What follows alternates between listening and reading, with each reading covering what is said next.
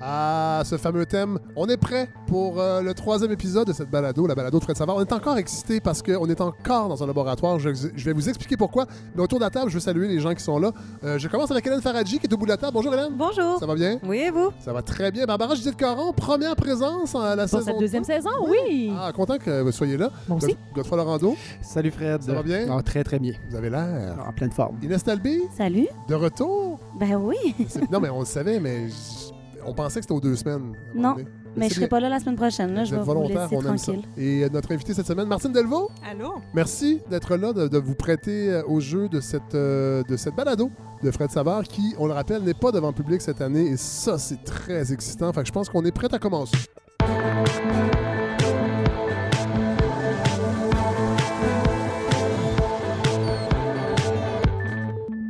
Alors, on était excités la semaine dernière On parce dirait qu'on que j'ai le goût d'applaudir, mais Ah. que je... Vous pouvez, Barbara. on est excité parce qu'on est, on est plus devant le public. Pas qu'on n'aime pas le public, mais changer le ton, changer le fait de plus être devant le public, on n'est plus en prestation. Ça, c'était le fun. Mais là, c'est que cette semaine, on a un nouveau, on a un nouvel équipement complètement parce que euh, nous avons, euh, nous voguons de nos propres ailes. Je pense- on peut pas vraiment dire ça, mais c'est pas grave. Oui, des, des poissons. euh, comment ça s'appelle les exocètes, les poissons. Les poissons euh, volants. Oui, voilà. Voilà. Euh, donc, euh, nous ne sommes plus avec Transistor Média. Euh, on avait commencé ce projet-là avec Transistor Média, nos amis de Gatineau. On les remercie d'ailleurs. Je remercie, j'en profite euh, pour remercier Marie-Hélène, Julien, Karina, Steven de chez Transistor Média qui nous ont aidés à lever de terre ce projet. Mais là, cette année, euh, on s'est rendu compte, dans le fond, que nos philosophies, euh, nos, nos- nos- nos modèles d'affaires, si on peut dire, n'étaient C'est loin, Gatineau, c'est juste oui, c'est ça. ça. C'est un petit peu. Fait que là, on a décidé de partir de nos propres ailes. On est 100% indépendant. Donc, on a dû changer tout le, le- le- ça pour dire qu'il y a une transition et on a dû acheter un nouvel équipement. Je dis acheter parce que là, pour l'instant, c'est, euh, ça nous est fourni, ça nous est prêté par SE Concept. Euh, des gens que je connais depuis longtemps. Euh, Mhm. On a déjà. euh, les gens l'oublient. Moi, Godefroy, on a fait. ben, les gens, l'oublient parce qu'ils ne savent pas. c'est ça. Ils savent pas. On a fait des, des parties techno à une certaine époque. On, a fait, on, a- on le comptera peut-être un jour. On a fait beaucoup de choses avec des écouteurs à ses Oui, oreilles. Vraiment. Voilà. Et on, on a loué du- de l'équipement chez SE Concept qui est à, à À Montréal. Et euh, ben, c'est vers eux qu'on s'est tourné. Alors moi, je les salue parce qu'ils nous ont vraiment euh, sauvé les fesses cette semaine. Ils nous ont monté un kit pour qu'on soit capable de faire une balado de qualité, évidemment. On est en, en pleine campagne de financement participatif qui va se terminer le 26 novembre. Euh, donc, euh, 50 000 pour vous offrir euh, 25 épisodes de ce fantastique projet euh, de balado. Alors voilà, ça s'est fait. Donc, merci. Et je veux remercier également, là, vous allez- Ça arrive comme ça. On, on sonne comme le podcast de Mike, euh, Mike Ward. Je veux euh, remercier également JF de chez Scooter. Parce que euh, cette semaine, j'ai eu une, une contravention sur ma. Pas une contravention, une, euh, une crevaison sur ma Vespa. Boy. Hein. C'était un clou, en fait. Ouais, c'est Ils pas pareil. s'en passent des affaires. Un hein. clou. euh, Grosse et- semaine. Et, mais non, mais c'est plat de changer une roue de, de Vespa, mais des fois, on peut, on peut la réparer parce qu'ils montent- ils mettent, une- patch. Fait que là, j'arrive là-bas, puis ils me disent, Hey, Et JF, le propriétaire de Scooter, c'est un auditeur de la balado, c'est pour ça que j'en parle. Et il m'a, il m'a vendu l'idée d'acheter une jupe. Et là, je trouvais ça intéressant. Martine Delvaux, vous êtes ici. Et, euh, Bravo. ouais, alors j'ai une jupe de scooter. Alors, euh, Ouais. je suis un peu gender fluid côté euh, Vespa. Euh, en fait, c'est une jupe qu'on rentre dedans pour se protéger de. Puis je vous ai vu avec, Oui. c'est très saillant. Ouais. Il paraît Vraiment. qu'à- il paraît qu'à Paris, tout le monde a ça. Ça, va, ça va bien avec vos yeux. Oui. Ouais, ben, je l'ai pris, euh, ouais, je l'ai pris charcoal en fait. Elle, est, elle est comme euh, gris foncé. Je sais pas Mais, pourquoi euh, vous me regardez. mais- mais j'étais- non, mais j'étais très sceptique au début euh, pour, pour, pour installer ça parce qu'il y en a quelques-uns à Montréal qui ont ça et finalement on ne peut plus s'en passer. Il y a du minou à l'intérieur. Ben il, y a, là, du- il y a de la peluche. Ça tient. vous qui aimez tellement les chats. Ça tient chaud, ils sont très mignons. Alors, c'est une jupe très mignonne, euh, mais ça tient chaud. Et c'est surtout qu'après ça, ça- ça- c'est une housse pour ton banc. Parce que là, le matin, quand on se lève, il y a, y un petit frima qui tombe sur le. Oh là là. voilà. Alors, je vous remercie les gens de. Si jamais, si jamais quelqu'un me reproche que ma, chronique est trop longue aujourd'hui, laissez, laissez faire. C'est moi qui anime. Euh, D'ailleurs, euh, donc je décide. Euh, Godefroy, c'est drôle que vous preniez la parole parce que j'ai des salutations à vous offrir de Mélissa. Ah, Ouais, euh, j'étais à la taverna. Euh, D'ailleurs, je salue les gens de la taverna. Je les remercie. Une balado de moins en moins indépendante. Non, mais j'étais DJ, à la à taverna la semaine dernière. Euh, et là, il y, a une- il y a une fille qui vient me voir. Elle dit Hey, j'ai été, euh, j'ai été à l'école avec, euh, avec Godefroy Lorando. J'écoute votre balado, je l'aime beaucoup. J'étais... Et elle était à l'école avec vous à la prématernelle, oh Godefroy. là là, est-ce qu'il s'agit de Mélissa Dallaire? Oui! Voilà. À la nouvelle caire. Bien oui. Vous avez demandé de ne pas donner son nom de famille en nom. Écoute, juste parce que je me rappelle du nom d'une fille en prématernelle, Ça vous donne une chose. idée du respect que j'ai pour ces demoiselles. Tout à fait. Et euh, vous lui aviez donné un toutou Et- de peluche rose. Et voilà. En forme de chat. Ah. Qu'elle s'était fait voler quelques semaines Oh. après. Et elle veut, doit- elle veut s'excuser d'avoir. euh, C'est vrai. d'avoir- Je me rappelais pas du Ouais. contre. Alors voilà. Donc, euh, salutations Mélissa de. Mélissa qui est une euh, grosse C'est une fan de la belle, belle histoire. Oui, une belle Une histoire, autre ouais. belle histoire. Une autre belle histoire. Vous les accumulez, frère d'aujourd'hui. Et pour les gens, et d'ailleurs, elle- m'a envoyé une photo qu'on va mettre sur, les, euh, sur la page Facebook. Elle, elle m'a envoyé une photo de l'époque. Oh, avec moi dessus? Pré-maternelle. Ah, oui. Ça, c'est pas drôle. Ouais. J'imagine que c'est une école alternative parce que c'était Ah, c'est Outremont. très alternatif. Ah oui, oui, hein? oui, oui. J'ai toujours été dans les projets. Ouais. du projet alternatif. c'est vraiment ça. Mais ça tombe bien, la balado est très alternative. Ouais. Oui. Euh, voilà. Alors là, j'ai là, j'ai envie de. de- on, va, on va inaugurer quelque chose. Inès, Oui. vous avez des talents de chanteuse. Vous allez nous improviser un petit jingle rigolo comme ça, là, avec votre bouche, s'il vous plaît. Avec. euh, j'ai pas, de- pas plus de jus. Non. Euh, Ça va être pour un petit quiz qui n'en est pas vraiment un. c'est pour le quiz qui en est pas vraiment un. Super, merci. Alors voilà, alors c'est le, le- je pense qu'on va, on va en faire un, un vrai jingle avec ça, Inès Talbi. Je trouvais que ça manquait, ça, les quiz. Ça, ça pogne toujours, ça, les Mhm. quiz. Alors j'ai, euh, je vous propose trois extraits euh, de, de- de- des, extraits tirés de l'actualité de la semaine. Il va y avoir des choix de réponse et après ça, ben, on, on tentera d'y répondre et, et de- et- et- et de- et d'en discuter. Et je vous propose ce premier extrait qui nous vient de notre premier ministre. La chef de Québec solidaire est contre l'économie de partage. Pourtant, à peu près tous les groupes environnementaux dans le monde sont pour l'économie de partage parce que ça permet de euh, réduire les émissions de gaz à effet de serre, ça permet de limiter les dommages sur l'environnement, Alors, Il va pas bien. Non, ça il n'est- il n'est pas très à l'aise avec le vocabulaire. Non, on sent que c'est un peu plaqué. Évidemment, il réagit à, à- à cette commission en fait euh, qui se termine. Euh, en fait, ce projet pilote qui se termine de voir si Uber est une bonne idée pour détruire l'industrie du taxi. Bon, je le résume euh, comme ça. c'est un peu ça. Alors, la question est la suivante. Comment Uber participe à la réduction des gaz à effet de serre? A. Les chauffeurs d'Uber sont tellement mal payés qu'ils n'ont pas les moyens de prendre l'avion pour leurs vacances, ce qui réduit leur empreinte carbone. Ah. B. En étant enregistré au Luxembourg, Uber ne paie pas d'impôts, ce qui fait qu'elle a besoin de moins de comptables, donc moins de comptables pognés dans leur char dans le trafic le matin sur les routes du Luxembourg. Hmm. Salutations à Jodassin euh, qui nous écoute peut-être. C. François Legault est un asti de craqué mental. Ah, j'avais pas ça. Ou D. Aucune de ces réponses. Évidemment, la réponse est D. Euh, en fait, la présence d'Uber, et ça, ça a été vérifié, la présence d'Uber d'Uber dans une ville a un effet contraire, en fait, c'est-à-dire que les gens utilisent moins le transport en commun.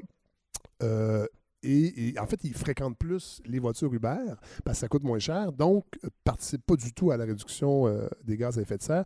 Euh, vraiment, ça m'étonne toujours, ce gouvernement, son rapport euh, au réchauffement climatique et à, à ce qu'il peut nous dire. Et il y aura une autre question sur le ministre de l'Environnement. c'est toujours étonnant d'avoir économie de partage et Uber dans, Ouais. dans la même phrase. Ah non, mais c'est Enfin, incroyable, c'est incroyable, tout à fait.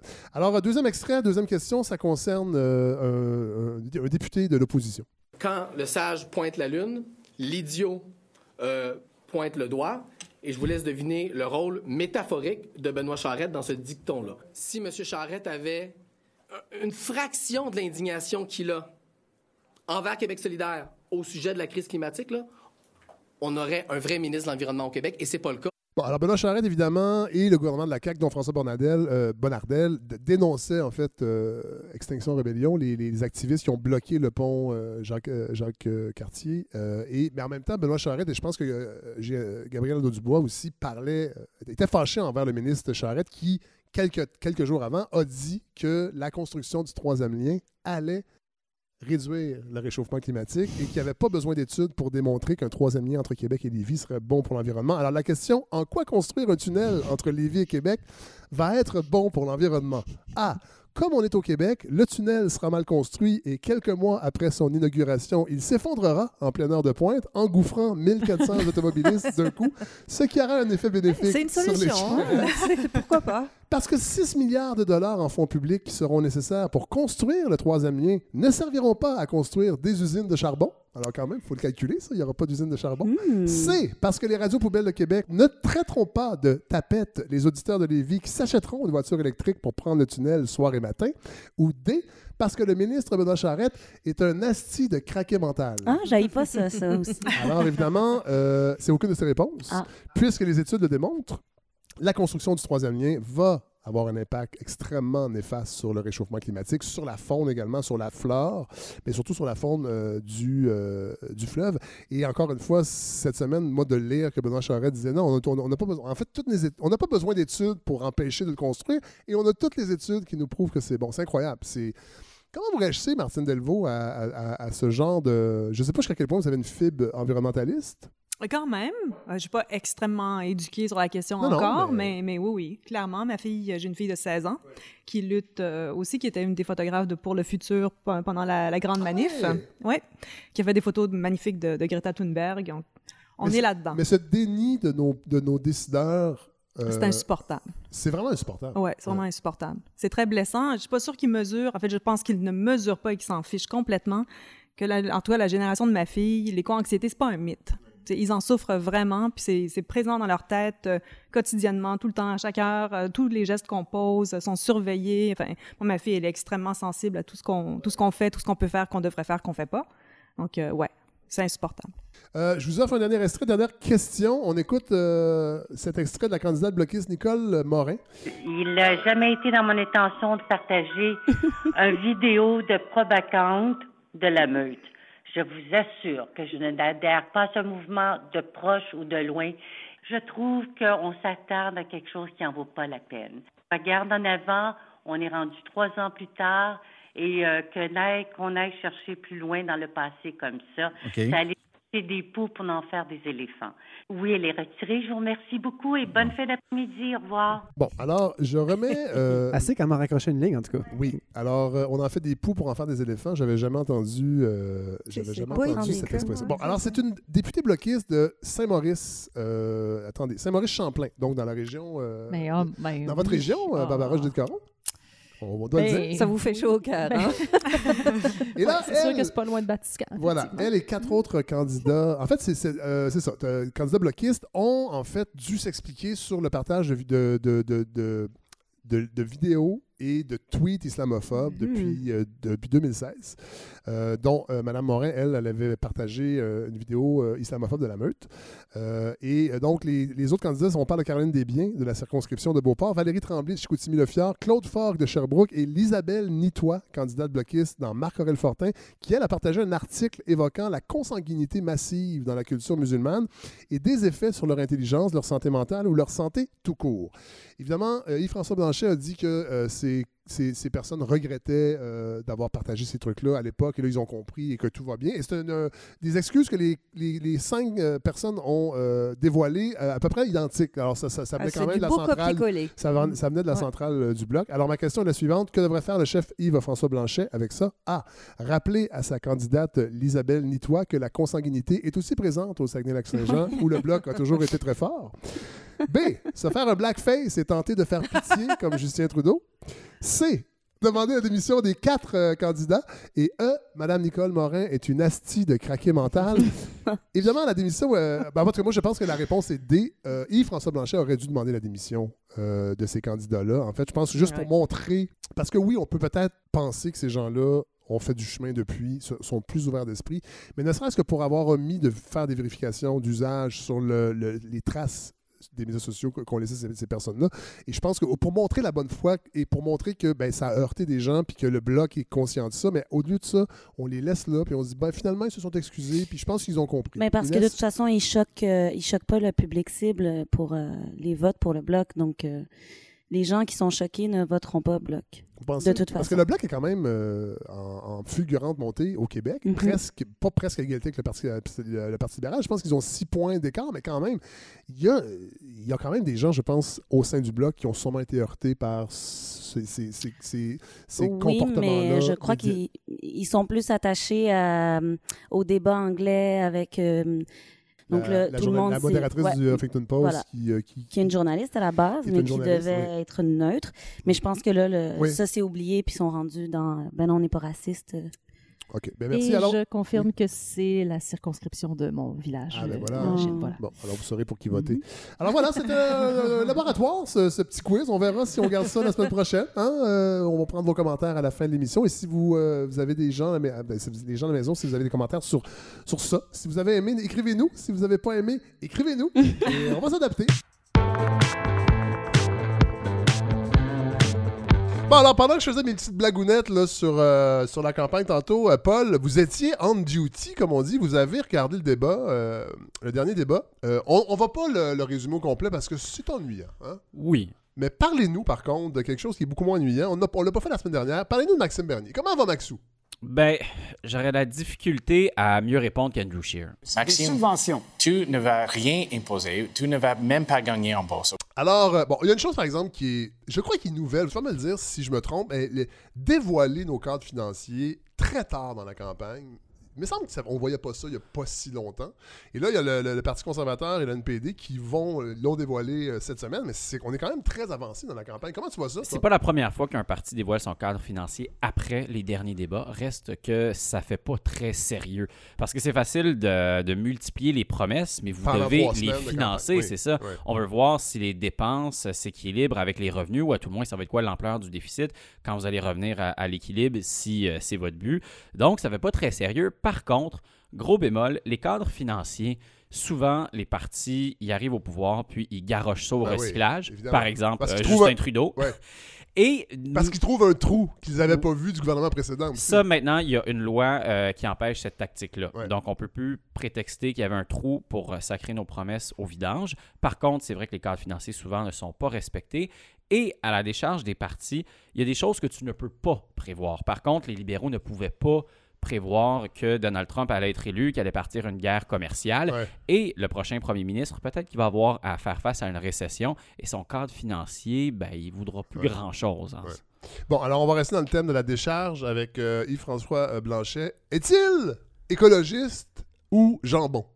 Est-ce qu'il s'en fout? Parce que là, il y, a, il y a- il y a cette semaine aussi, les libéraux ont spiné ça un peu, là, son, son rapport à la cimenterie euh, Daniel à l'époque euh, où euh, le- le- en fait, le PQ avait mis de l'avant ce projet-là. Et là, on, se demande si, si c'est un, si un imposteur sur le plan environnemental. Non, c'est un véritable écologiste. Par contre, c'est un exemple parmi tant d'autres que le ministre de l'Environnement est jamais aussi fort que son premier ministre. C'est-à-dire, si le premier ministre pas vert, ben, le ministre de l'Environnement, ses moyens sont limités.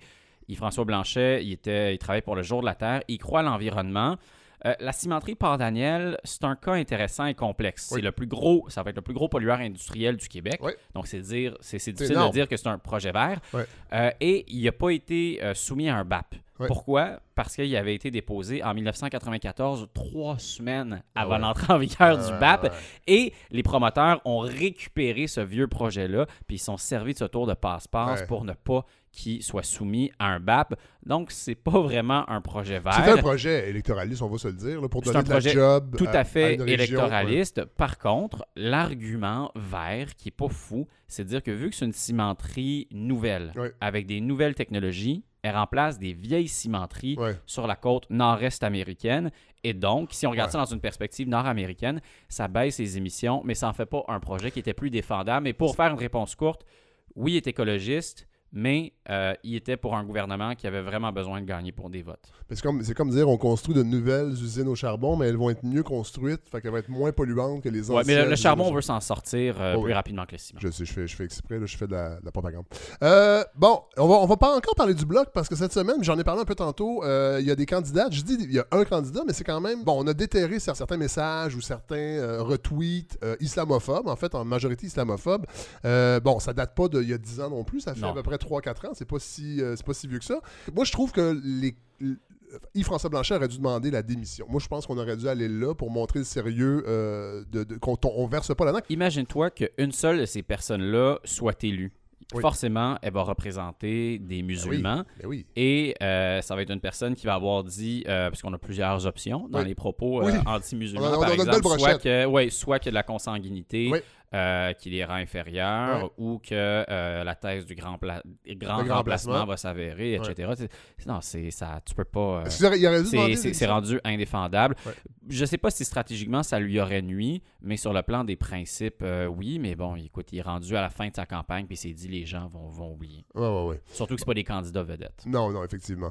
Euh, bon, là, je veux qu'on revienne sur quelque chose d'étonnant que, que j'ai entendu, j'ai appris hier, en fait, parce que ça se passe au National Post, qui ont un peu vendu leur une. On sait que c'est une pratique qui existe depuis longtemps, euh, mais c'est souvent euh, pour de la publicité, en fait, Mm. euh, des voitures, entre autres. La presse a déjà fait à une certaine époque. Je pense que gens de Montréal aussi. Et- À l'époque où on était riche. Oui, oui, voilà. Oui. Donc, le National Post qui publie une espèce de page qui dit que Justin Trudeau est le, est le pire hypocrite de l'histoire de la politique canadienne, ou presque. C'est pas tout à fait phrasé comme ça, mais ça veut dire ça.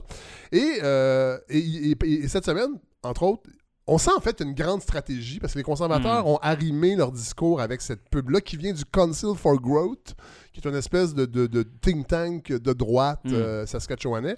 Euh, c'est quand même nouveau, ça, cette, cette- cette- en fait, cette, cette- désinformation-là, parce qu'on peut parler de ça.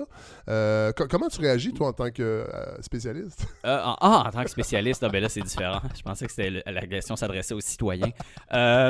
Moi, mal. Je réagis Ouais, hein? mal. Écoute, j'ai il était, euh, je, je me suis réveillé, j'ouvre euh, le National Ouais. Post sur euh, ma tablette, Ouais. Puis je vois cette pub-là. Ouais. Puis la couverture du National Post était rendue tellement anti-Trudeau Oui, que assez- j'ai même pas ça. pensé Ben que c'était une pub. Ça, Je me suis dit, ah, ils vont encore Ils vont- Un, un petit peu plus loin. Ouais. Euh, puis, bon, ça a l'air qu'ils prennent position officiellement Ouais. contre euh, Justin Trudeau en demandant de voter conservateur. Puis là, je vois que c'est une pub. Je me dis, ah, ben, tu sais, peut-être que le caractère Word 1,5 Ouais. était pas le caractère le, mieux- Non, non, le, c'est ça. le- le plus pertinent à utiliser en bas de page ou en haut de page, je pense, pour dire que c'était une pub. là. Donc, euh, j'ai un malaise. Parce que en plus, on apprenait cette semaine que le- les conservateurs ont créé un site internet euh, qui, en fait, qui relaie une fausse nouvelle selon laquelle les libéraux euh, voudraient imposer euh, le profit sur la vente d'une Mm. résidence principale et c'est une c'est c'est faux tout ça est faux et on persiste dans le fond euh, là-dedans c'est comme la, la désinformation qu'on voyait beaucoup dans, dans les campagnes américaines on dirait que c'est rendu ici c'est que les conservateurs importent en fait cette pratique politique là qui est quand même euh, qui est quand même nouvelle Oui, ben, il y, a- il y a une différence entre jouer avec les faits Oui. et un mensonge pur et dur. Oui. Et euh, ça, ça c'est troublant. Puis on voit que les gens qui sont euh, qui pilotent la campagne d'Andrew euh, en tout cas au moins une des, un, un des dirigeants de la campagne d'Andrew Scheer, était derrière Rebel Media, Ah le média d'extrême droite conspirationniste délirant d'Ezra Levant. Donc ceci mène à cela. à cela.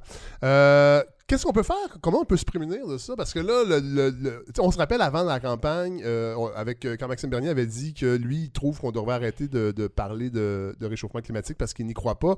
Et, euh, et euh, le, directeur général de l'élection avait dit là, si les groupes environnementalistes qui vont contester ça vont, euh, vont être inclus, en fait, dans les, devront inclure ça dans les dépenses électorales. Ou mais là, ça semble pas être comptabilisé. Une, pub comme ça achetée au National Post, en tout cas à date, le directeur de direction n'a rien dit. là. Il n'a pas, pas tapé sur les doigts ni du National Post ni du Council for Growth. Il y a comme un déséquilibre en fait. Ouais, il y a deux, deux plans. Le premier, ça serait de se fier sur les gens, donc c'est voué à l'échec parce que c'est difficile de On demander pas le aux gens ça. avec leur jugement instinctif devant leur cellulaire en deux secondes de tout de suite faire la Ben oui. distinction entre une fausse nouvelle Oui. et une vraie nouvelle. Oui. L'autre euh, solution, c'est d'essayer de jouer avec les règles, mais c'est un jeu du chat et de la souris. là, toujours essayer d'ajuster nos règlements. Puis il y a des gens de mauvaise foi qui vont se faufiler, mais c'est une lutte. euh, c'est comme la lutte contre le crime, la lutte contre la désinformation. Ouais. Il y a des euh, personnes vigilantes qui l'amènent, mais c'est un combat à refaire. Ouais. Euh, la campagne achève. Comment tu euh, perçois le. ben, Le dur dérapage? Ben ouais, ben, on sait que le bloc est en, une sur une lancée quand même au Québec qu'on n'avait pas prévu. Hmm. Euh, As-tu l'impression que ça va se poursuivre, euh, que ça va jouer euh, dans les résultats des deux autres partis au Québec, entre autres? Et sur la campagne canadienne, forcément, parce que le Québec est quand même. euh, Mais la, la campagne canadienne, c'est l'Ontario, vraiment, là, qui va être la province décisive. Et bon, c'est un peu un pléonasme de dire ça parce que c'est là qu'il y a le plus de sièges. Oui. Ce que je surveille à la fin d'une campagne, quand tu regardes les sondages, c'est les pentes. Parce que souvent, on, on a été surpris par les résultats, les néo-démocrates en 2011, l'ampleur de la victoire caquiste euh, en euh, 2018.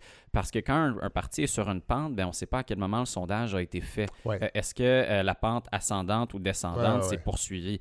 Puis là, les pentes sont pas si euh, importantes, là, mais quand même, on voit que les gens remontés du, NPD, oui, c'est ça, il reste du temps pour ralentir. Exact, il reste du temps pour appliquer les freins ou pour continuer sa, sa folle ascension. Euh, Jack Meeting n'est pas dans une folle ascension, c'est un succès d'estime. Euh, écoute, on pourrait dire que c'est c'est comme un bon groupe de rock indépendant, mais Oui. va-t-il gagner son Grammy? On n'est pas encore rendu là. Merci, Paul. Merci, Merci. Paul. Écoute, euh, tes, tes éclairages font de nous, je pense, de meilleurs citoyens. Merci. Je vais, je- je vais jusque-là. Bonne semaine. Alors, on va y aller ben, tout de suite avec euh, ben, l'entrevue avec euh, Martine Delvaux.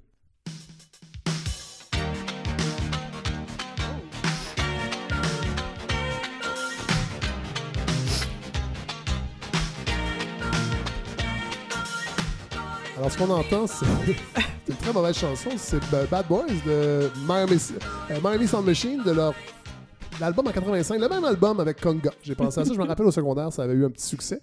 Alors, euh, Martine Delvaux, bonjour. Bonjour. Merci d'être là. Ça me fait plaisir. Merci de me recevoir. Vous êtes ici parce que vous publiez, euh, ben, ça fait quelques semaines, ça fait pas très longtemps le livre est sorti? Non, il sort la semaine Ah, il prochaine. sort la semaine Il prochaine. Ah, c'est parce que Oui, moi, il- j'ai eu une copie. Ah, faut pas dire ça. Il, euh, il est imprimé, là, il vient d'arriver de chez l'imprimeur aujourd'hui. Donc, il va sortir la semaine prochaine, qui Ouais. s'appelle le Boys Club. Ouais. Euh, en fait, Boys Club, pas le Boys Club, c'est Boys Club. Non, je pense que c'est le Ah Boys? Club. Ah, je se pense qu'on a mis l'article. OK. Alors, c'est votre septième. Parlez-nous de vous un peu pour les auditeurs et les auditrices qui ne vous connaîtraient pas. Euh, vous êtes enseignante, vous êtes prof, en fait, enseignante, on dit pas ça. C'est- À l'université, on dit pas enseignante. Hein? Ben, on dit prof, mais bon. OK. hein, oui. Ouais, donc, je suis prof à l'UCAM depuis 96. Oui, j'enseigne la littérature des femmes, des études féministes, euh, et je suis écrivaine. Et là, euh, j'avoue, ce livre-là euh, a a pas été facile. J'ai beaucoup aimé ce livre-là, en fait. J'ai beaucoup aimé votre plume, sincèrement. Pour un essai, euh, souvent, le, le- le style est, su- est- est souvent pas quelque chose qui est mis de l'avant quand on écrit un essai, ou en tout cas, le lecteur, on le perçoit moins. Ouais. Euh, et là, je, je trouvais que c'est vraiment extrêmement bien écrit. Euh, c'est un livre qui, je dois le dire, m'habite encore après sa lecture parce que c'est. C'est, pas une lecture agréable. Non, c'est clair. c'est- ouais, Ouais. C'est- le déclic, quel était le déclic pour écrire euh, Parce que c'est, c'est- ce, qu'on, on- ce qu'on retrouve dans le livre, c'est des choses qu'on vous, on vous, ent- on vous a entendu dire Oui. euh, sur certaines tribunes, entre autres à Radio-Canada, Plus on est de fou, plus on lit. Moi, c'est là que j'ai entendu le plus souvent. Le déclic pour avoir écrit ce livre-là sur le Boys Club? Ben, f- j'ai fait Les filles en série en 2013, qui était sur la figure des femmes euh, reproduites, donc en série, sérialisées, les mannequins de mode, les ballerines, tout ça. Et à l'époque, euh, une des questions qui arrivait en premier, c'était oui, OK, c'est bien beau, mais les hommes. Et, euh, Donc, la représentation des hommes. en série, fait. oui. C'est-à-dire que tous habillés pareil, euh, bon, la- euh, les soldats, l'armée, euh, l'Église, toutes ces, ces grandes structures. Et j'avais d'emblée répondu, mais quand les hommes sont mis en série, c'est au nom du pouvoir. Puis je fermais le dossier, puis je, repassais, je repartais sur les femmes. Mais euh, pendant des années, j'ai accumulé du matériel, j'avais énormément de de- de- d'ouvrages, d'articles, bon. Et je voulais écrire un livre sur le Boys Club. C'était sûr que c'était comme la suite. Et euh, il y a eu agression non dénoncée. Après ça, il y a eu moi aussi. Puis j'en ai eu un peu marre. Et j'ai dit à mes éditrices, j'ai pas envie d'écrire sur les hommes. Je suis désolée, mais j'ai vraiment pas le goût. Et je voulais écrire sur les femmes. Je voulais parler de solidarité féminine. J'avais pas envie de, de- de parler des hommes. En février dernier, il y a eu l'affaire du LOL Oui. en France. La Ligue- la Ligue du et, LOL, ouais. ouais. Et euh, on m'a, bon, j'avais écrit deux trois articles sur le Boys Club et les Français les- l'ont repéré. Euh, et j'ai fait énormément d'entrevues en quelques Ah jours. Ouais, parce que pour eux c'était comme euh, une révélation. Honnêtement, c'est cette expression-là, je pense qu'ils s'en servaient pas tellement. Alors qu'ici c'est assez courant, c'est un peu un cliché. On- on le balance un peu, bon, de toutes sortes de façons. Et voilà. Donc, euh, en fait, le, le déclencheur pour répondre à votre question, c'est que l'expression le Boys Club, je voulais la décortiquer, je voulais savoir ce que ça voulait dire. Fait que d'une part, faire un peu l'historique de cette expression-là, bon, voir d'où ça vient, et puis aussi euh, le voir comme une figure, dire voir, mais qu'est-ce que c'est? Et ma- la question que je me posais, c'était, mais que, que font les hommes ensemble? C'était ça la question. Oui, parce que euh, c'est intéressant. puis Là, je vais, je vais- je vais- je vais- parce que le, le livre est truffé de références. Ouais. La bibliographie est quand même assez impressionnante. Moi, si Beaucoup de notes en bas de page. Ouais, ouais. En fait, mais- en fin de livre maintenant, parce que. Mais c'est intéressant parce que si on va approfondir, on, peut, on a vraiment tout ce qu'il faut pour aller ça. vraiment très loin. Euh, vous citez entre autres James euh, B. Twitchell, que je connaissais pas, mais qui disait les femmes deviennent féminines contre l'arrière-plan des hommes, alors que les hommes deviennent masculins en compagnie d'autres hommes. Ça, c'est vraiment central. Oui, et lui, ton livre, il est organisé suivant une série de lieux. Ce qui était un peu mon point de départ, en fait, euh, au tout, tout, tout début de ma recherche. J'étais intéressée par les lieux, fait que le vestiaire sportif, le camp de chasse, le parlement. le- Puis c'est à l'infini. Hein. Je veux dire, mon livre, il fait 200 pages, mais il faudrait trois encyclopédies, et encore. C'est vraiment la pointe de l'iceberg. Donc le nombre de références est là parce que je voulais me backer, Oui. donc clairement. Oui, parce que, Euh, c'est parce que c'est des lieux où vous n'avez pas accès. Ben, ce que Souvent. je dis, le point de départ, c'est, enfin, de- du livre, c'est de dire, mais comment est-ce que moi, je peux oser écrire un livre femme. comme celui-là Ouais. en tant que femme? Ouais. Mais bon, les hommes, euh, depuis des siècles, ne se gênent en pas d'écrire sur les femmes. Donc, je me suis du- dit, vous faites du OK. woman's planning, en fait, avec ce livre. Ben, ouais, je fais du woman's planning contre euh, le gars qui commence. Enfin, mon livre commence avec cet épisode, de cette anecdote où il y a un homme qui me, qui me, m'attrape. dans euh, vos cours, dans vos cours. puis- en fait, c'était après, non, c'était une table ronde. J'étais invitée, et puis il était au fond de la salle, puis il m'a attrapé, puis il a dit Mais euh, qui est responsable de cette domination masculine? Mais il me regardait pas, euh, c'était clair que c'était bon. Que c'était vous vraiment avez bien humiliant. répondu, mais vous avez regretté aussi après d'être embarqué dans. Ouais, je pense que j'aurais voulu ne pas répondre. Parce que, bon, parfois, parce que je me fais souvent, souvent, souvent attaquer quand Ouais, même. ouais.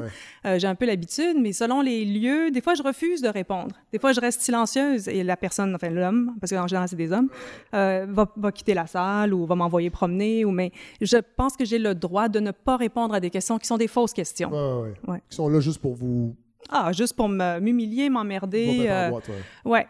Bon, le Boys Club, euh, vous commencez en décrivant beaucoup les clubs privés, en fait. Ouais. Euh, anglo-saxons, on doit le dire. Oui, oui, britannique au départ. Ouais, Et Ouais. américains également.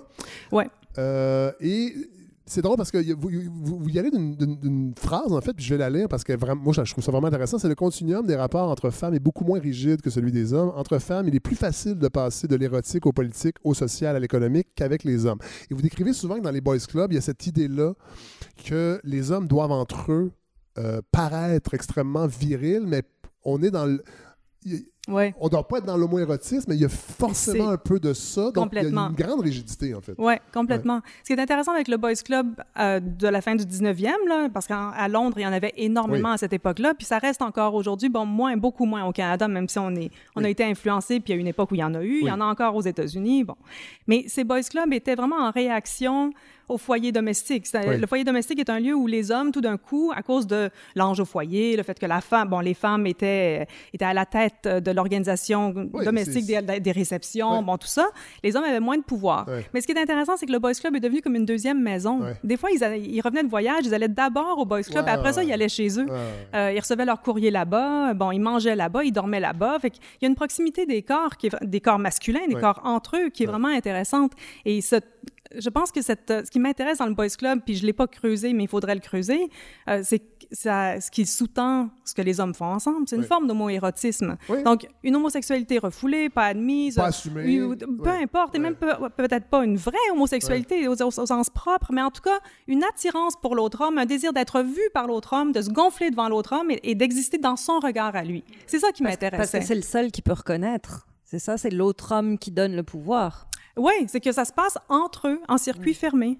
Euh, qu'il s'agisse d'une table, euh, d'un- d'une salle de conférence ou qu'il s'agisse d'une scène absolument terrible comme celle d'un viol collectif. Ça se passe pour l'homme, contre ou sur le dos de, euh, d'une population ou, euh, en l'occurrence, d'une femme.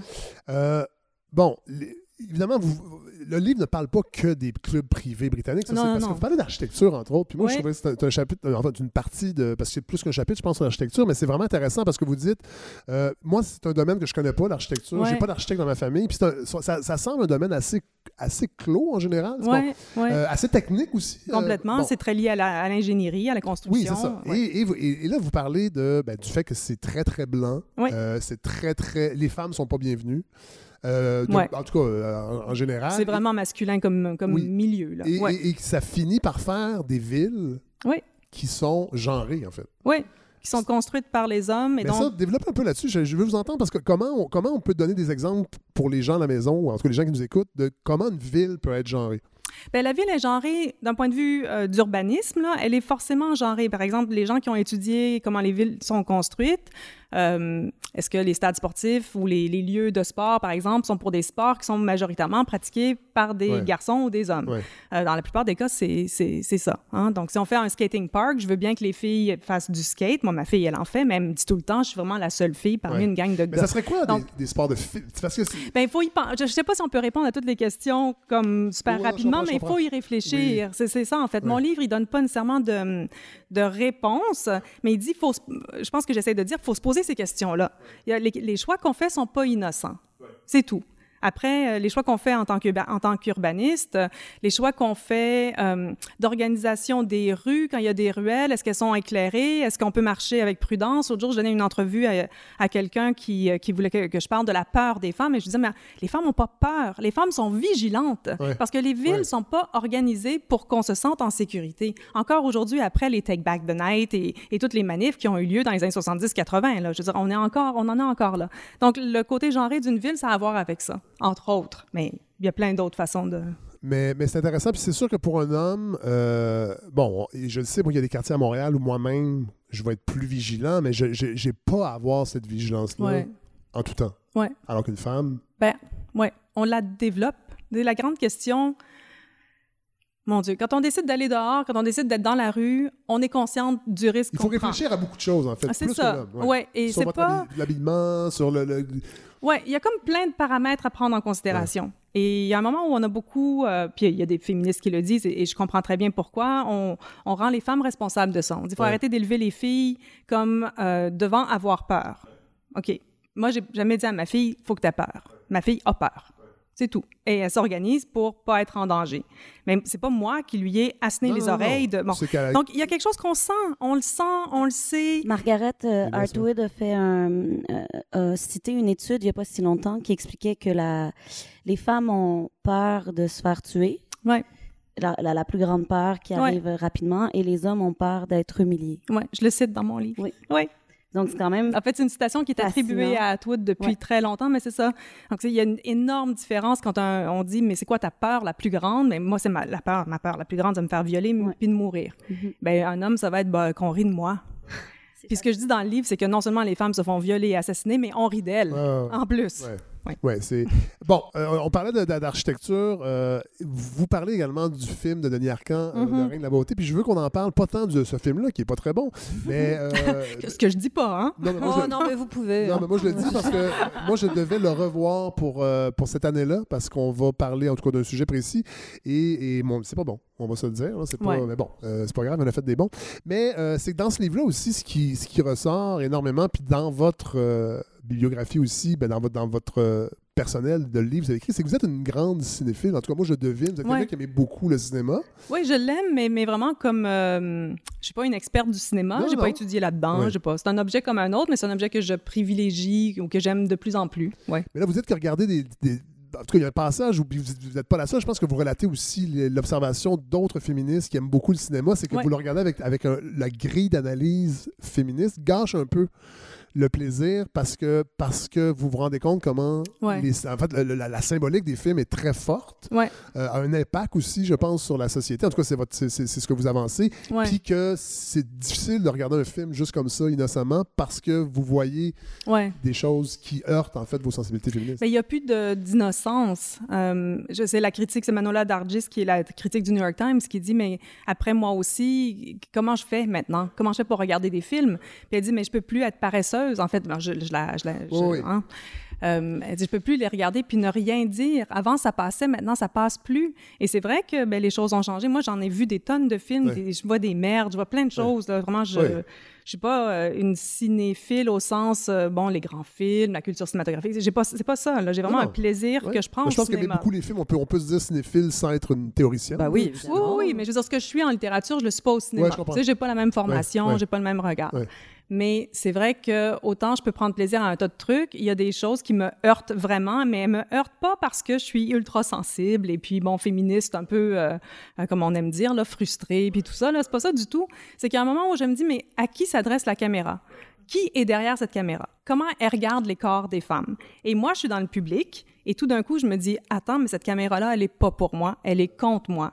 Et c'est là que je me fâche. Mais je me fâche pas. Il a le droit de faire son film comme il veut. La question n'est pas là. C'est probablement un très bon film. Je peux même lui accorder que c'est un très bon film. Mais j'ai le droit de dire que moi, ça ne m'intéresse plus de voir des films comme Hélène ça. Faradji, Ouais. qui est, vous, c'est votre travail dans la vie de regarder des films. Ouais. Comment vous recevez ce- ce- ce- ce- ce- cette façon-là de voir le, le cinéma? Ou... Mais je pense que moi aussi, j'ai une sensibilité féministe quand je regarde les films qui me qui, qui transparaît euh, à travers ce que je peux voir, qui m'interpelle dans les films. Mais j'ai l'impression que ma féminité, moi, je l'ai construite en regardant les films. Euh, depuis toute petite, j'ai eu des modèles qui ont été fantasmés, qui ont été euh, euh, imaginés, qui ont été sublimés, qui étaient peut-être très loin de la réalité, mais c'est ce qui a construit ma féminité aussi. Et j'ai l'impression d'être devenue une femme forte, indépendante, qui arrive à pas trop avoir peur en pensant à Hélène Ripley, en pensant à Léa, en pensant aux héroïnes d'Almodovar, en pensant... Ce qui parfois me dérange un peu avec les analystes purement féministes du cinéma, c'est que j'ai l'impression qu'on jette beaucoup le bébé avec l'eau du bain. Dans le sens où ce qui était avant a une connotation plus négative et que maintenant on serait plus sensible à ces questions-là. Mais moi, les plus grands films féministes que j'ai vus, c'est les films de Mike Lee, c'est les films d'Almodova. Vera Drake de, Mike Lee, je trouve que c'est un des plus grands films féministes jamais faits. C'est sur une faiseuse d'ange euh, dans l'Angleterre des années 50. Je pense que les hommes peuvent avoir une, les hommes réalisateurs peuvent avoir une sensibilité et une façon d'aider les femmes à prendre possession de leur féminité extraordinaire il y a des connards, il y a des machos. Hein. C'est pas du tout ce que je dis. Mais je pense que dans le regard d'un homme cinéaste, il peut y avoir des choses extrêmement positives pour la façon dont on se construit comme spectatrice.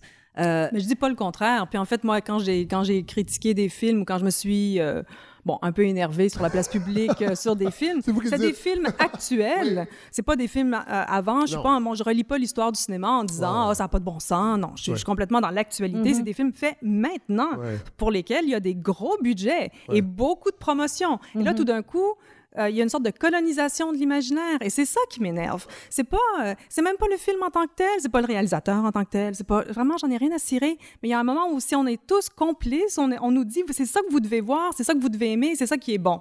Et moi, je dis, bof, on peut-tu se poser la question? On peut-tu juste se demander si c'est vrai? Cette unanimité-là, elle n'existe pas tant que ça. Non, mais il y a une unanimité en termes de promotion, une unanimité. Oui, mais ça, c'est tout le monde en sens le même film. Moi, des fois, j'ai le goût de prendre l'envers du truc puis dire, bah, peut-être qu'on peut rentrer par une autre porte puis voir le film un peu différemment. Mais ce qui peut aider, c'est de, de faire en sorte que l'esprit critique généraliste se développe. Euh, pas seulement d'avoir une lecture féministe. Il y a des films qui ne résistent pas à la lecture féministe, mais ça les empêche pas d'être des bons films. Non, tout à euh, fait. Moi, je pense qu'il peut y avoir des films uniquement masculins, des films uniquement féminins. Mais moi, je pense, toi, euh, vous, vous, vous parlez de féminité, des films mhm. masculins. Moi, je le vois pas comme ça. Pour moi, il n'y a pas de féminin, de masculin. Y a pas de... Moi, je me suis pas construite ma féminité. C'est des concepts qui, pour moi, ne... ça n'existe pas pour moi, ça. on, est, on est dans une société, puis il y a des, bon, il y a des motifs, il y a des valeurs, il y a des figures, des choses qui circulent, mais moi, je me suis pas construite comme femme. mais l'empreinte pas comme ça. Mais l'empreinte que laissent les œuvres d'art sur l'imaginaire est très forte. Ben oui, absolument, c'est la prémisse de, mon Elle fait en sorte qu'on se construit. Il y a un imaginaire général. Ouais. Il y a une sorte de grammaire générale qui nous, euh, nous amène, nous induit à comprendre ce qu'est une femme, à identifier ce qu'est une femme ou un homme. Et, c'est ça qui m'intéresse. Et ça, c'est problématique. Parce qu'entre autres, euh, puis ça revient souvent parce que, bon, là, on ne pourra pas euh, décortiquer tout le livre parce que c'est vraiment un livre qui est très touffu, qui mm-hmm. va, mais, mais c'est dans tous les cas, qu'on parle des boys clubs, qu'on parle du cinéma, qu'on parle d'architecture, c'est le problème souvent, c'est le manque de diversité. Ben oui, absolument. souvent, vous parlez beaucoup en fait de l'homme blanc hétérosexuel qui est à la tête de bien des domaines et qui imprime. Bon euh, est-ce que d'un certain âge d'un certain milieu économique. Oui c'est surtout ça. Et d'ailleurs vers la fin du livre j'aurais pu parler du capitalisme et de Absolument, et moi je trouve que ça c'est central en ben fait. euh, beaucoup plus que le fait d'être ben, être hétérosexuel ou être, blanc, oui, mais le, manque de diversité, c'est ça le problème, en fait. Dans mais c'est ce que ça veut dire. Le Boys Club veut dire un manque de diversité.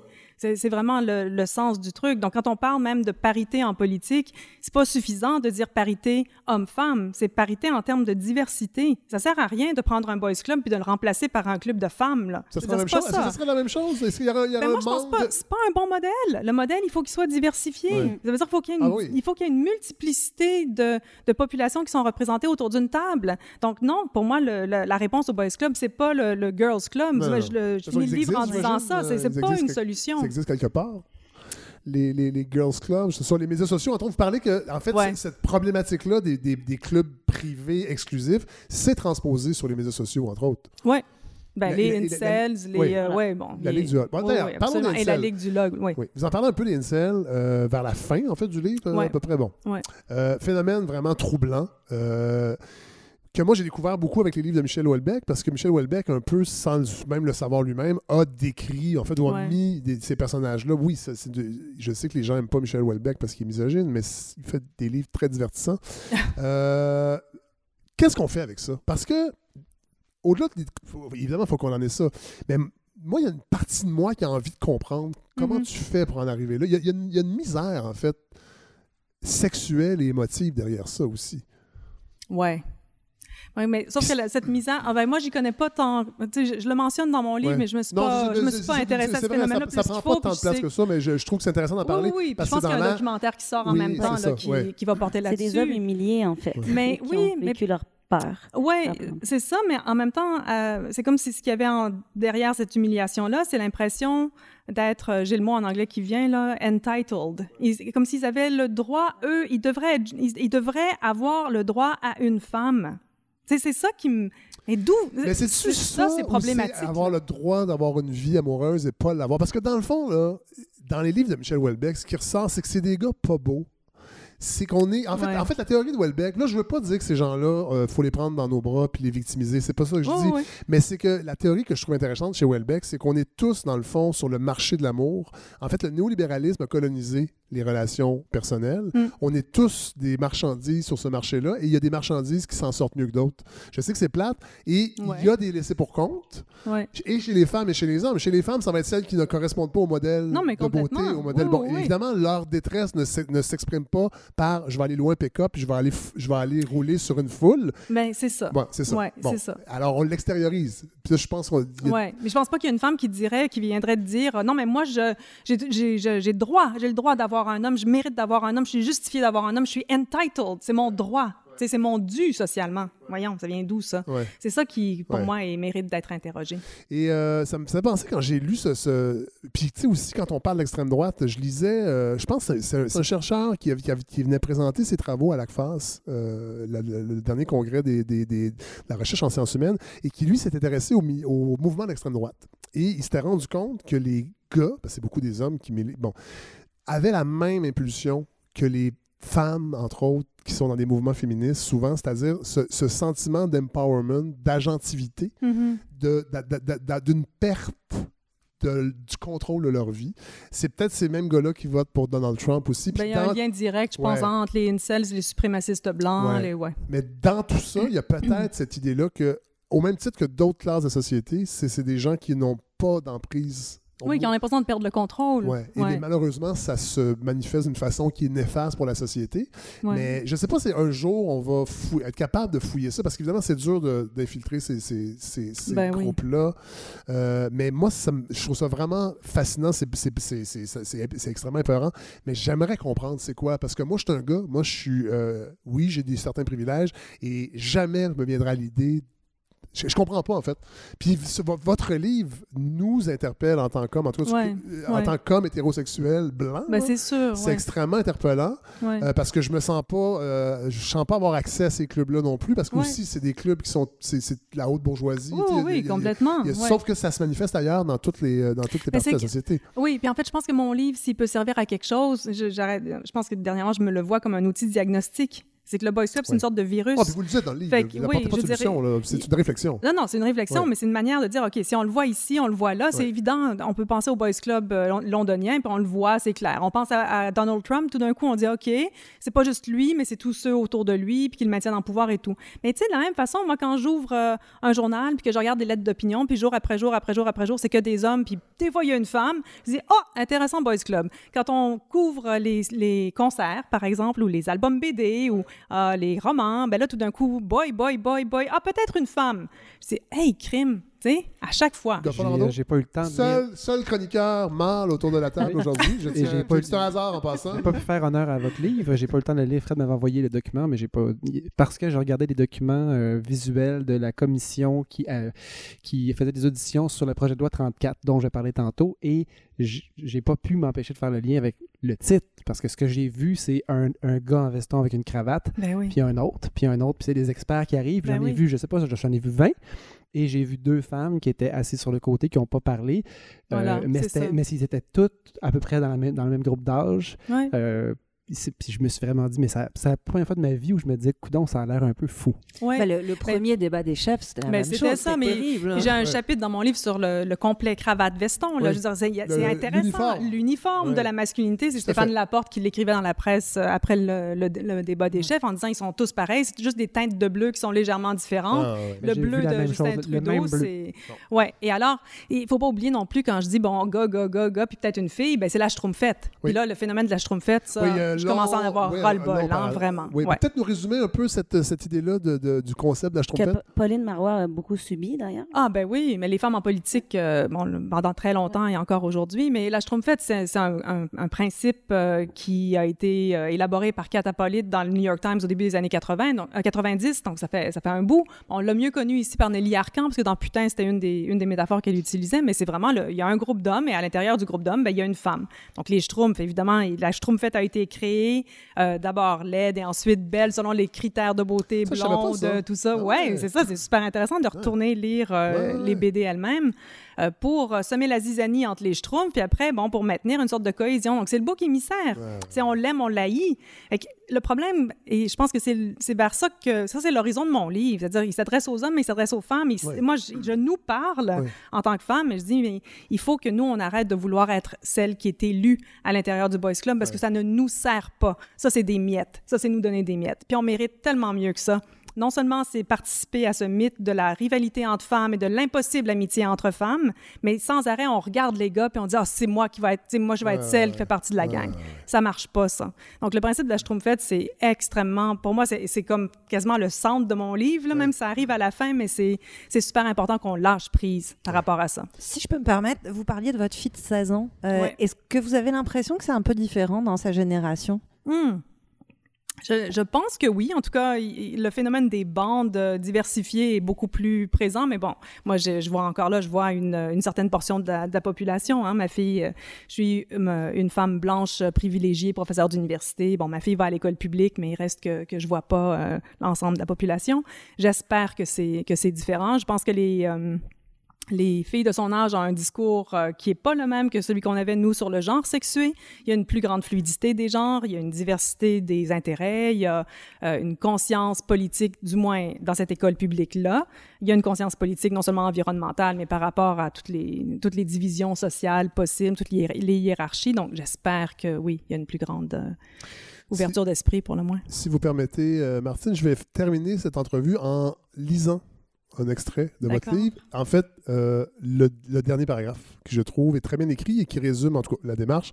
Alors voilà comment, finir, comme, voilà comment finir ce livre. Si je ne suis pas venu à bout du Boys Club, si j'ai effleuré la pointe de l'iceberg, j'ai pu mettre en berne ma propre peur. Et je ne peux clore ces pages qu'en disant que je veux euh, je vais continuer à dire de la manière la plus délicate et la plus claire possible, mais aussi le plus fermement possible, ce que je suis convaincu qu'il est nécessaire de dire. Je le ferai contre les mille injonctions au silence, petites et grandes, qui traversent nos journées. Je le ferai tout simplement parce que nos vies comptent. Alors, euh, merci beaucoup, Martine Delvaux, d'être venue nous parler de votre. J'espère que j'ai réussi à donner le goût aux gens d'aller lire euh, votre livre. Merci. Merci.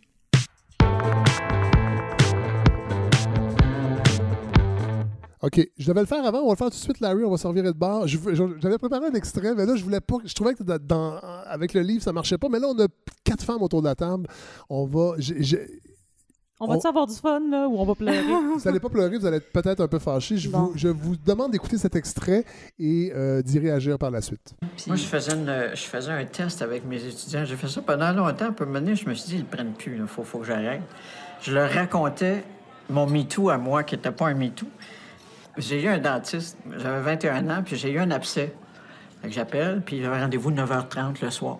Fait que, bon, il me règle l'abcès, perce l'abcès, arrange ça, tout, tout. Il disparaît dans son bureau, qui était juste en arrière de la, de la salle de, de- de soins. Puis, euh, naïvement, pour le payer, je le suis dans le bureau. Mais là, je rentre dans le bureau, puis il est en camisole. Il a enlevé son sarrau, il a une, une petite camisole, puis une petite bédaine. Puis un, un beau divan de cuir noir. Puis il y a les photos de ses quatre enfants sur le bureau. Puis là, il me regarde avec un grand sourire. Puis là, je fais... Euh, euh, Il attend quoi? Juste il un dit, abcès, il dit, tu veux-tu payer en nature? Ben, Ah! J'ai dit, euh... Puis là, il s'approche de moi, puis il se met à, à à me lutiner À te les seins ouais. en me disant, ça te tente pas? Je dis, voyons, vous êtes un dentiste. vous savez tout ce que je C'est trouvais la réponse ultime. Puis je riais comme une folle parce qu'il avait l'air tellement nono. Fait que- mais il s'en est pas offusqué. Il dit, je veux pas? J'ai dit, non, non, non, je vais vous payer. fait que je l'ai payé. Et, et c'est devenu mon dentiste. Si tu voyais la face de mes étudiants quand je leur racontais ça, écoute, c'était une tentative de viol. Ouais. Scandalisé. Puis là, je leur disais, mais voyons, Vous comprenez pas? Il n'y a pas eu d'agression, il n'y a pas eu de, de- Oui, il y a eu des attouchements, mais ça m'a fait rire. J'ai pas... Je me suis pas senti violé, puis... Bon, alors c'est un extrait de Michel Langto avec Sophie Lorrain à l'émission euh, L'autre midi à la table d'à côté.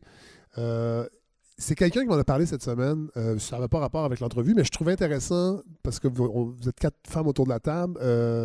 comme, comme- parce que on a l'impression qu'il y a un, y a décalage aussi en- de gé- générationnel chez les Mhm. femmes par rapport à tout ça. Comment vous l'expliquez? S'il y a une explication possible. Mon Dieu. Mais parce que ces comportements-là étaient, étaient tellement courants, étaient tellement communs à une époque. C'est vrai. Je comprends, moi, quand elle dit, ben, je me suis pas sentie violée, ça m'a fait rire. Je comprends, bien sûr. Est-ce qu'aujourd'hui, on réagirait comme ça? Peut-être, mais il reste qu'on peut quand même dénoncer ça. On peut quand même dire, ça n'a pas de bon sens de traiter les femmes comme ça.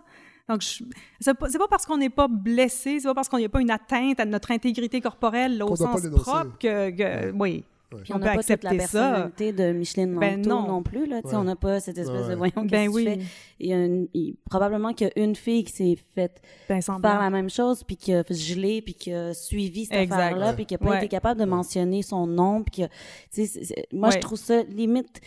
En fait, ce qui m'a blessé moi, avec ça, c'est cette espèce de de rendre ce- cette action ordinaire, puis un Ouais. peu... euh, moi, je trouve ça hyper dangereux. Ouais. Elle, elle l'a vécu comme ça, puis je suis très heureuse pour elle qu'elle s'en soit sortie euh, indemne, mais euh, c'est pas tout le monde qui a cette force-là. faut pas oublier que c'est une femme blanche, que c'est. Sais, il y a quand même. Faut, après, il faut analyser la avait l'argent situation. Ben oui, aussi. ben oui. Est-ce que quelqu'un d'autre l'aurait fait? Ouais. Parce qu'elle n'avait pas l'argent puis devait se faire avoir des soins. Donc, je, Ouais. je trouve ça particulier d'en parler aussi euh, lég- légèrement. C'est le banaliser. ouais. Dans la même émission, puis là, j'ai pas mis l'extrait, mais dans la même émission, il y a, il y a Sophie Lorrain, puis on se rappelle, à tout le monde en parle, entre autres, sa position sur les quotas. Puis là, on n'a pas parlé pendant l'entrevue. On va peut-être l'insérer dans l'entrevue, on verra, mais euh, parce que je trouve ça intéressant. Moi, j'ai lu le, le livre de Pascal Navarro quand il est sorti Mhm. il y a trois ans, je pense, trois ou quatre ans, euh, sur cette notion-là de quotas qui, euh, qui, qui ne fait pas l'unanimité, mais particulièrement chez les femmes. Mhm. Moi, d'avoir vérifié dans mon entourage chez euh, quelques femmes qui sont réalisatrices, jeunes, et qui, qui- qui sont très rébarbatives à cette notion-là de quota. Puis on sent que ça les menace, en fait. En fait, ça menace leur place, comme n'étaient pas, elles n'étaient pas compétentes. Ouais. Ben, comme si ça voulait dire, à cause d'un quota, qu'au fond, elles sont pas compétentes et elles obtiennent la place parce qu'elles Oui, sont. c'est Ouais, ça. Mais, C'est ça. Mais en même temps, cette année, on a les résultats de la première euh, batch de, de quotas en cinéma Au Québec. au Québec Oui. et on voit que les résultats des films oui. faits par des femmes prouvent qu'elles sont bel et bien à leur place. Je veux dire, le seul film millionnaire, le seul film d'auteur en ce moment, il est signé Louise Archambault. Monia Chokri a très très bien fait. Sophie C'est Dupuis, Sophie, Sophie Sophie. Sophie de Raspe s'en va nous représenter aux Oscars. Mm. Enfin, euh, ça, ça porte ses fruits. Oui, la, mé- méthode est peut-être pas Il y a trop agréable. de femmes maintenant. Je pense Non, qu'on peut-. Non, mais je pense qu'aussi on est très attaché à cette, cette, cette idée de méritocratie Oui. qui n'existe Ben non, Ben non. non, ça. finalement, non. qui n'existe Ben oui. pas vraiment.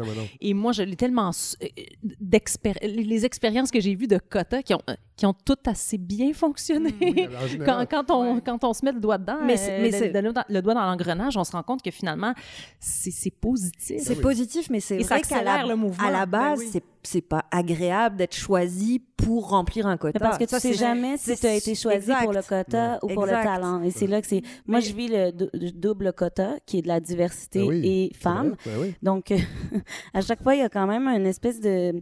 Tu rentres dans un nouveau groupe ou un nouveau show euh, et tu le sens dans le regard de l'autre de C'est ça. Elle a-tu été prise parce, Parce que- que, Ouais. c'est une race. Ouais. Tu sais, on le sent, puis je Une pense qu'il y a des race. gens...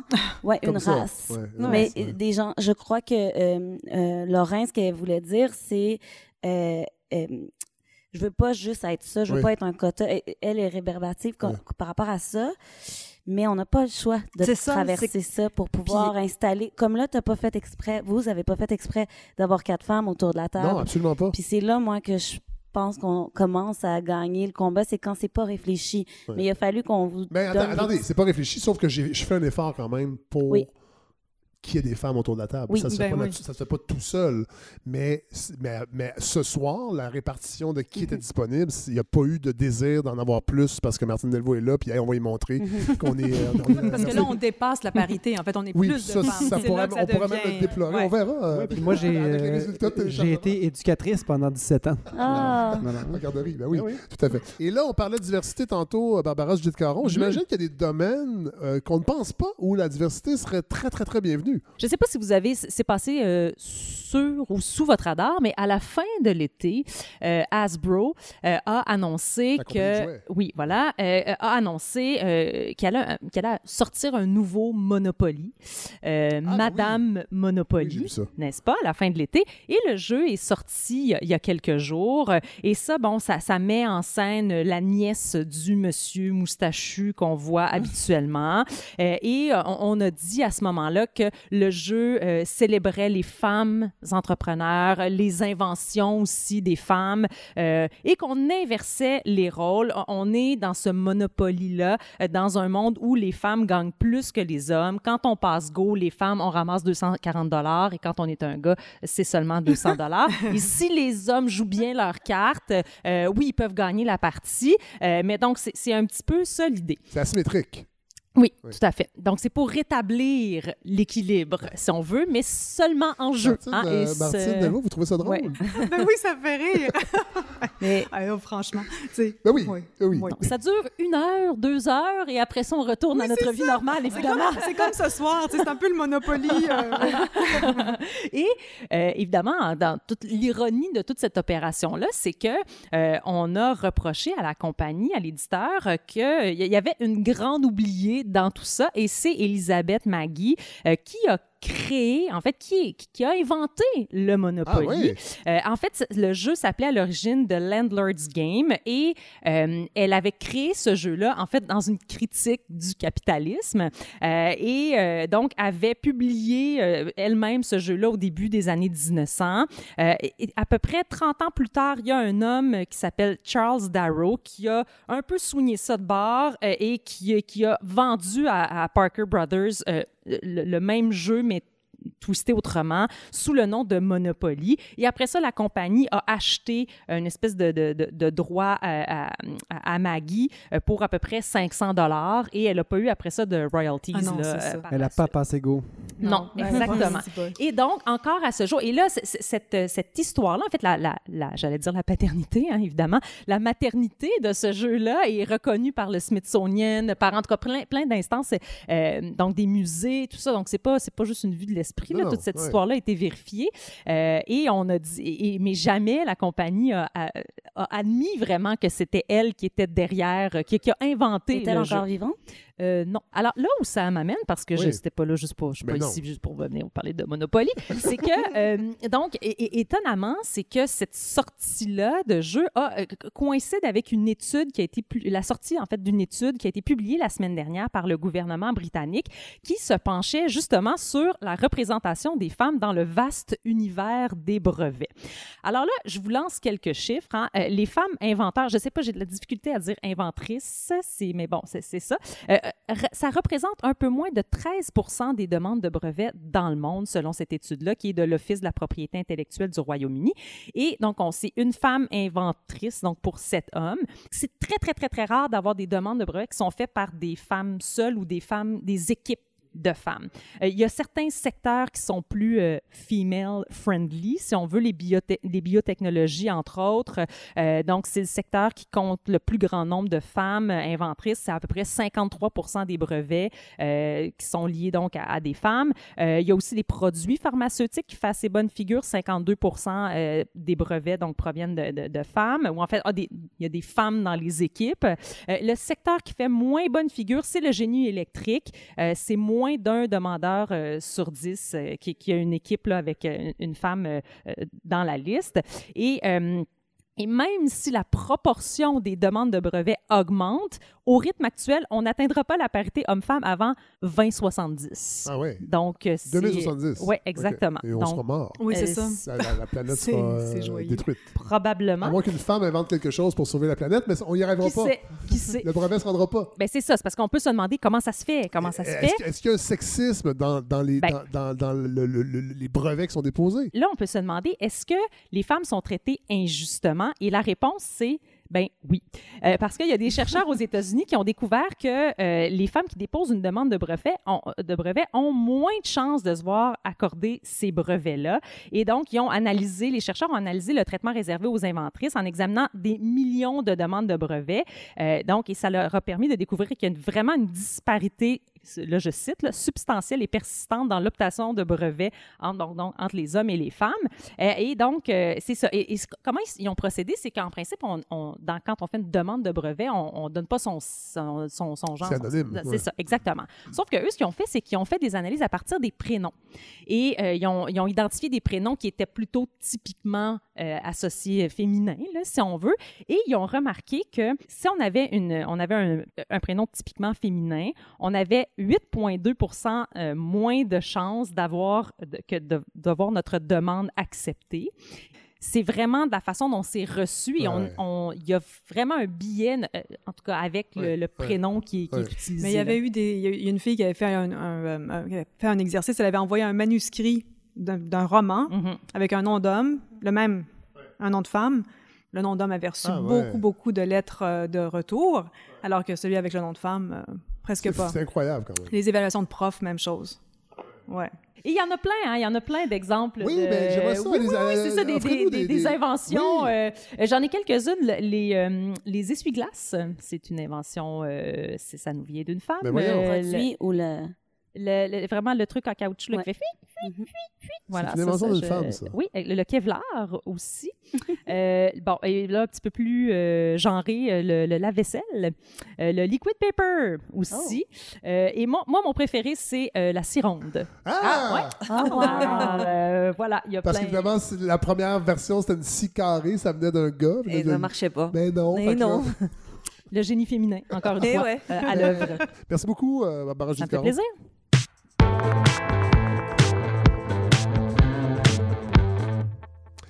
Alors, euh, Hélène Faradji, euh, bon, je, je, je- vous m'avez dit peu de choses Ah, sur, euh, sur votre sujet de chronique. Euh, Ouais. J'ai bien hâte de voir de quoi il sera question. Ben, avant même de plonger, je pense qu'on on commence à se connaître assez pour que vous sachiez que ben, ce que j'aime, moi, dans la vie, c'est essayer de comprendre des affaires et l'art en particulier. C'est mon petit kink. hein, mon... Il y en a, c'est leur batte magique. Ben, moi, c'est essayer de créer du sens. Leur quoi? Vous, vous avez pas vu ça? Le bat magique? De Andrew Shear? Non?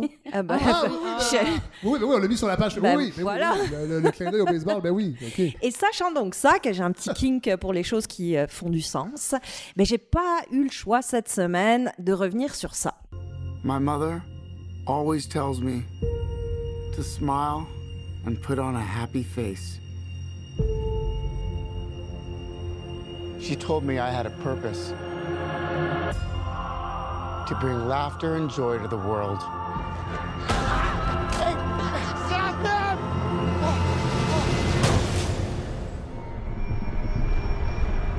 Is it just me?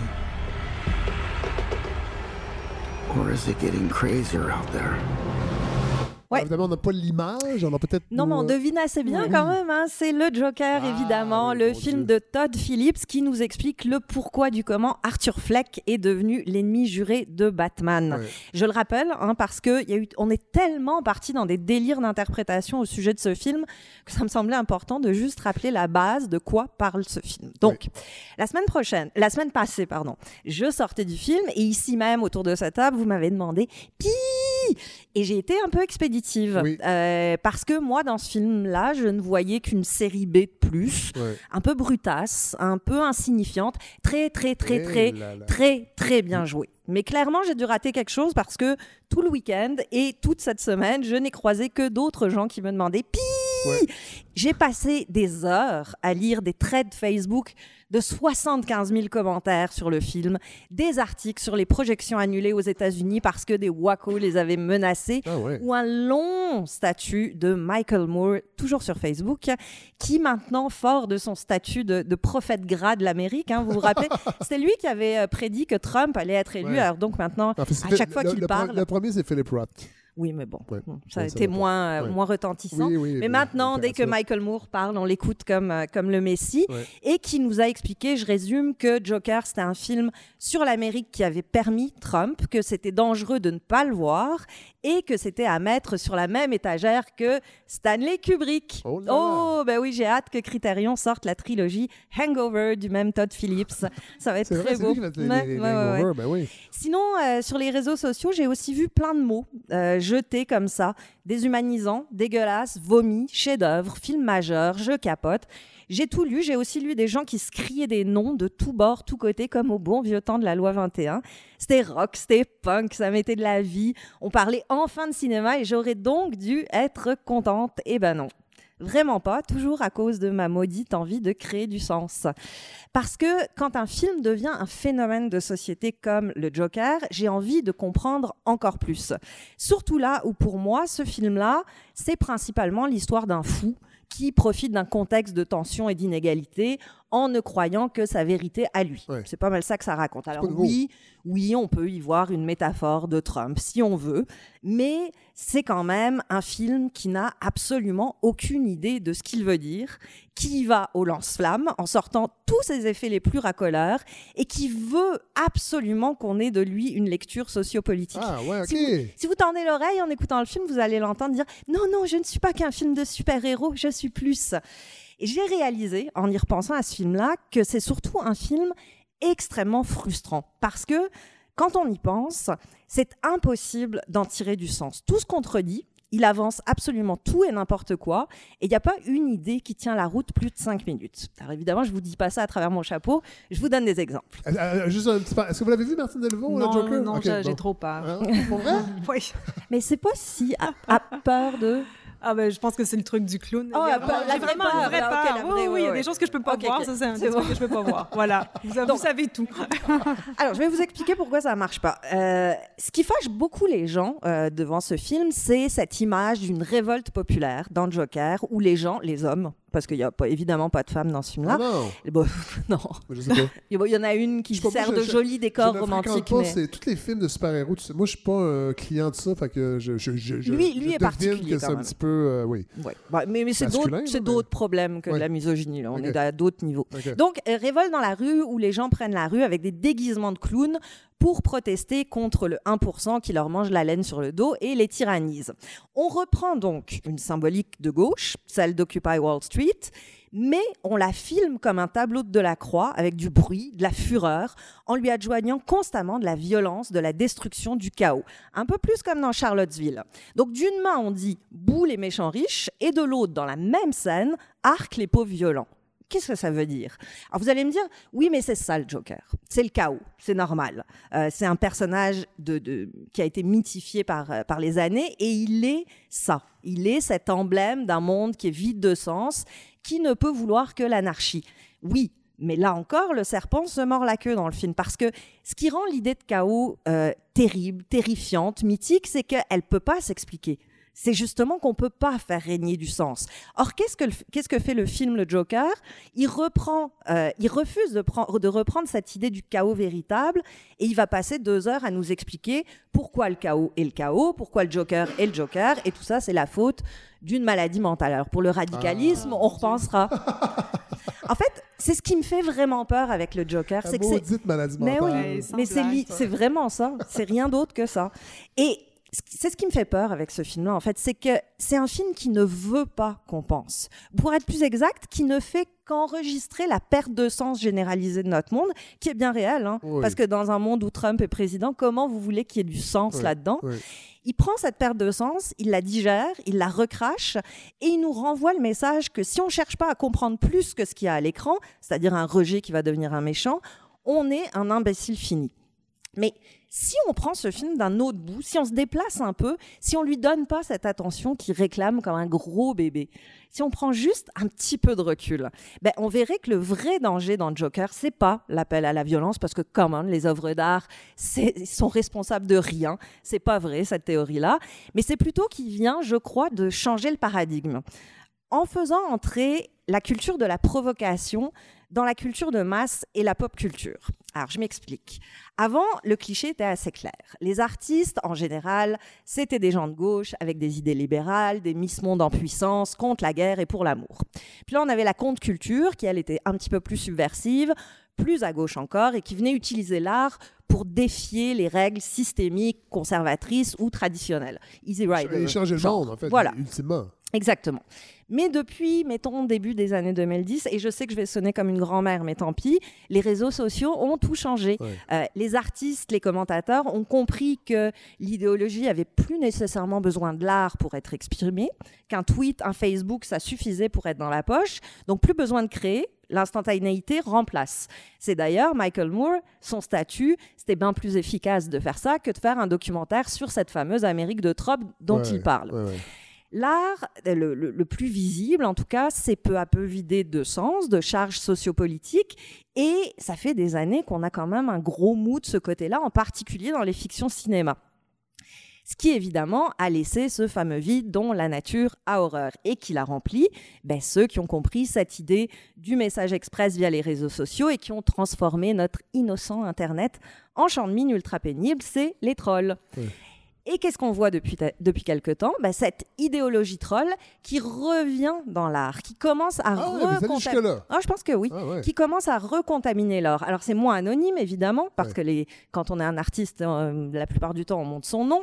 C'est aussi moins vache que ce qui se passe de façon anonyme sur les réseaux sociaux. Mais on pourrait appeler ça une nouvelle version, une, une culture de la provocation.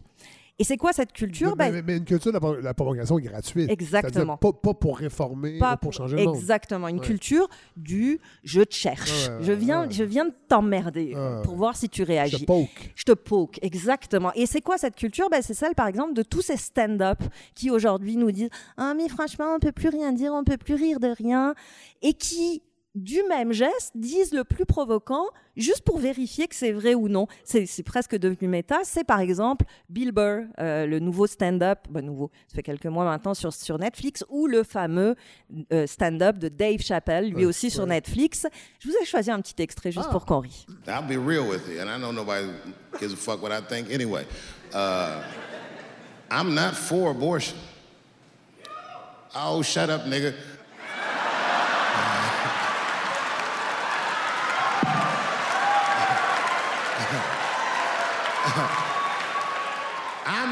For it, but I'm not against it either. It all depends on who I get pregnant. Et ouais, c'est grossier, ça dit absolument rien, c'est beaucoup une joke de mon oncle, mais ça appuie exactement sur le gros bobo sensible de la woke culture. Parce que c'est exactement ce qui joue en ce moment dans la culture 2019. D'un côté, des artistes provocateurs, mais qui ne le sont pas pour pousser des idées, qui sont juste parce que c'est le fun d'avoir une réaction. Et de l'autre, des jeunes éveillés qui réagissent comme des dames patronesses dès qu'on chatouille le politiquement incorrect. Et c'est ce qui vient de changer, je crois, avec Joker. Parce que Todd Phillips et euh, Joaquin Phoenix avec lui viennent de créer le film de la provocation et on est en train de tomber collectivement dans le piège de leur donner raison. Et ça, c'est un vrai problème. C'est même une impasse. Pour deux raisons. D'abord parce que cette réaction collective, elle se passe dans le jugement et dans l'agressivité. T'as aimé, t'es un trou de cul, t'as pas aimé, t'es un con. Grosso modo, c'est ce que j'ai pu voir. Et ça, ça va clairement pas nous aider à Netflix and chill. Mais surtout, ensuite, il y a un grand, grand, grand gagnant dans ce combat woke provocation et c'est la Warner. La Warner qui produit, qui distribue le film, qui annonce à demi-mot cette semaine qu'un deuxième Ah, volet sera fait, Ben qui ouais. vient d'engager des millions et peut-être plus de dollars. Et collectivement, pendant qu'on regardait pas, pendant qu'on s'écharpait pour savoir si Joker était fasciste ou communiste, ben il y en a, y- eux, ils se sont servis, ils se sont frottés la panse en rigolant. Et surtout, c'est une multinationale, Warner Media, qui regroupe HBO, New Line, CNN, Warner Bros. et qui, en, et qui en 2018 a été rachetée par AT&T, donc ceux-là même que Joker entend dénoncer. Vous voyez à quel point il veut pas qu'on pense, Joker. Wow. Ben, merci beaucoup, Hélène Faradji, pour cette réflexion. Moi, je suis content de l'avoir, d'avoir cette chronique-là avant d'aller voir le film. Ben, on en reparlera quand vous l'aurez je- vu. J'étais pas sûr d'aller le voir, mais je vais aller le voir juste pour mettre cette grille d'analyse-là sur, euh, sur ce film-là. Merci beaucoup, Hélène.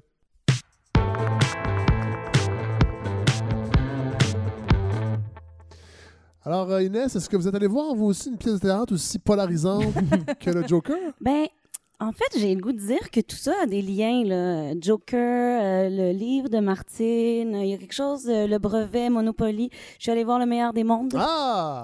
Oui, j'ai eu la chance d'aller voir ça au théâtre Denise Pelletier. Euh, c'est une pièce qui a été adaptée par Guillaume Corbeil pour euh, le théâtre euh, dirigé par Claude Poisson. Oui. Donc, au TDP, la mission est de donner naissance au TDP, c'est le théâtre Denise Oui, Pelletier. pour les Je- gens on, on suit, on suit Frédéric.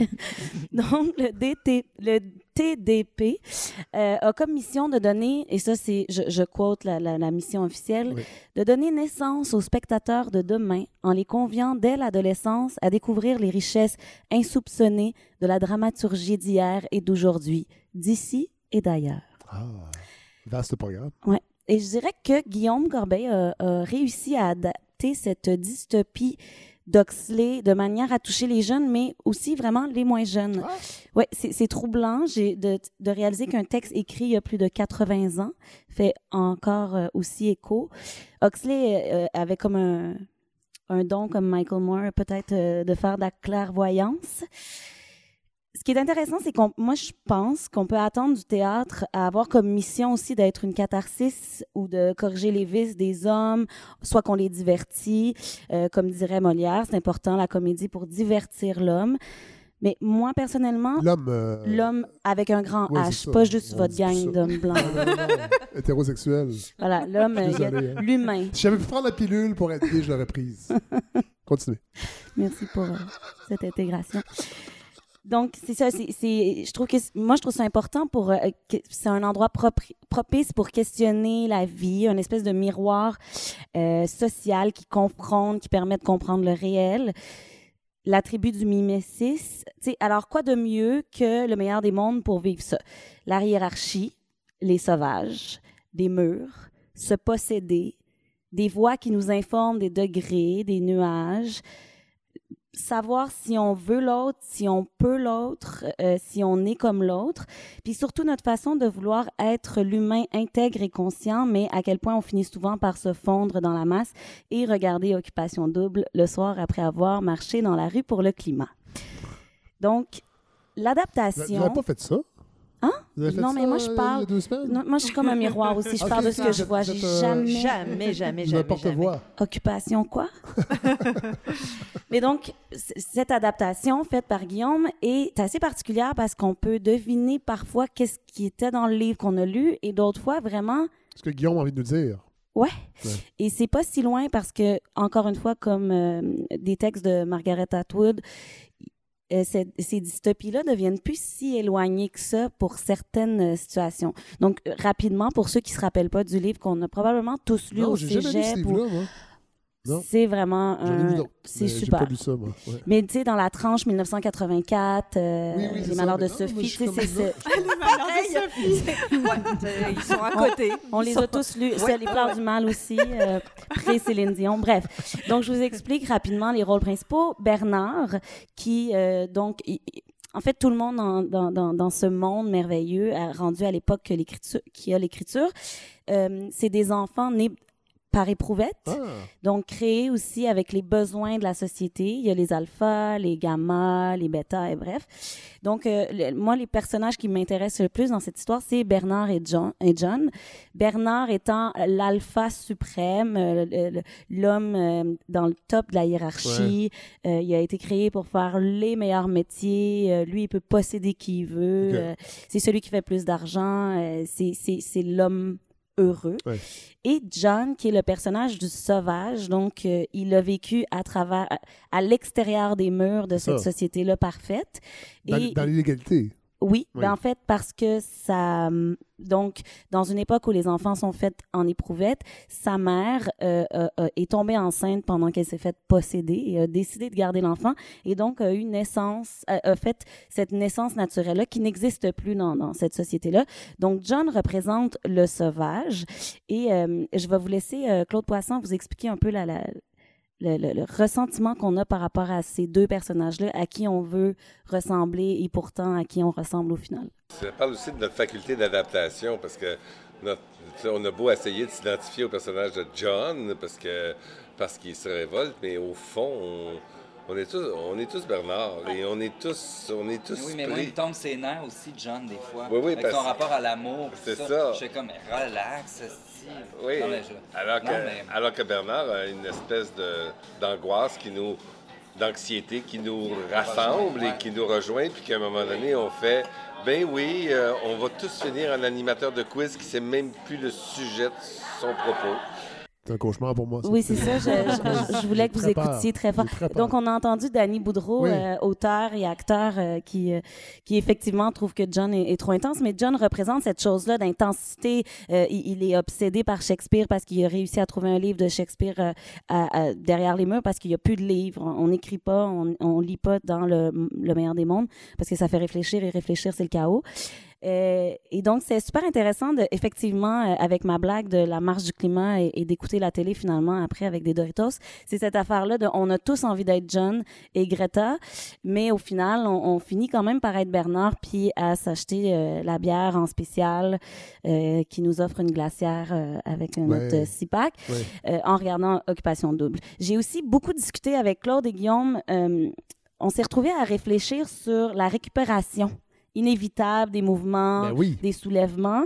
Et c'est vraiment, vraiment très intéressant parce que Claude vient de, a vécu plus l'époque des années 70-80, euh, qui a été une époque riche, euh, très, très riche en, en- par rapport aux questionnements politiques et d'identité. Et euh, Guillaume, qui lui a vécu vraiment en 2012 et qui revendique plusieurs choses. Donc, on s'est parlé de... On s'est parlé de ça avec une espèce de relan euh, en lien avec Occupy et euh, Greta euh, Thunberg, à savoir qu'est-ce, que, qu'est-ce qui va se passer avec tout ça. Puis moi, un des moments les plus troubles de 2012, tu sais, c'était les marches du 22. Puis je pense que c'était celle du 22 août.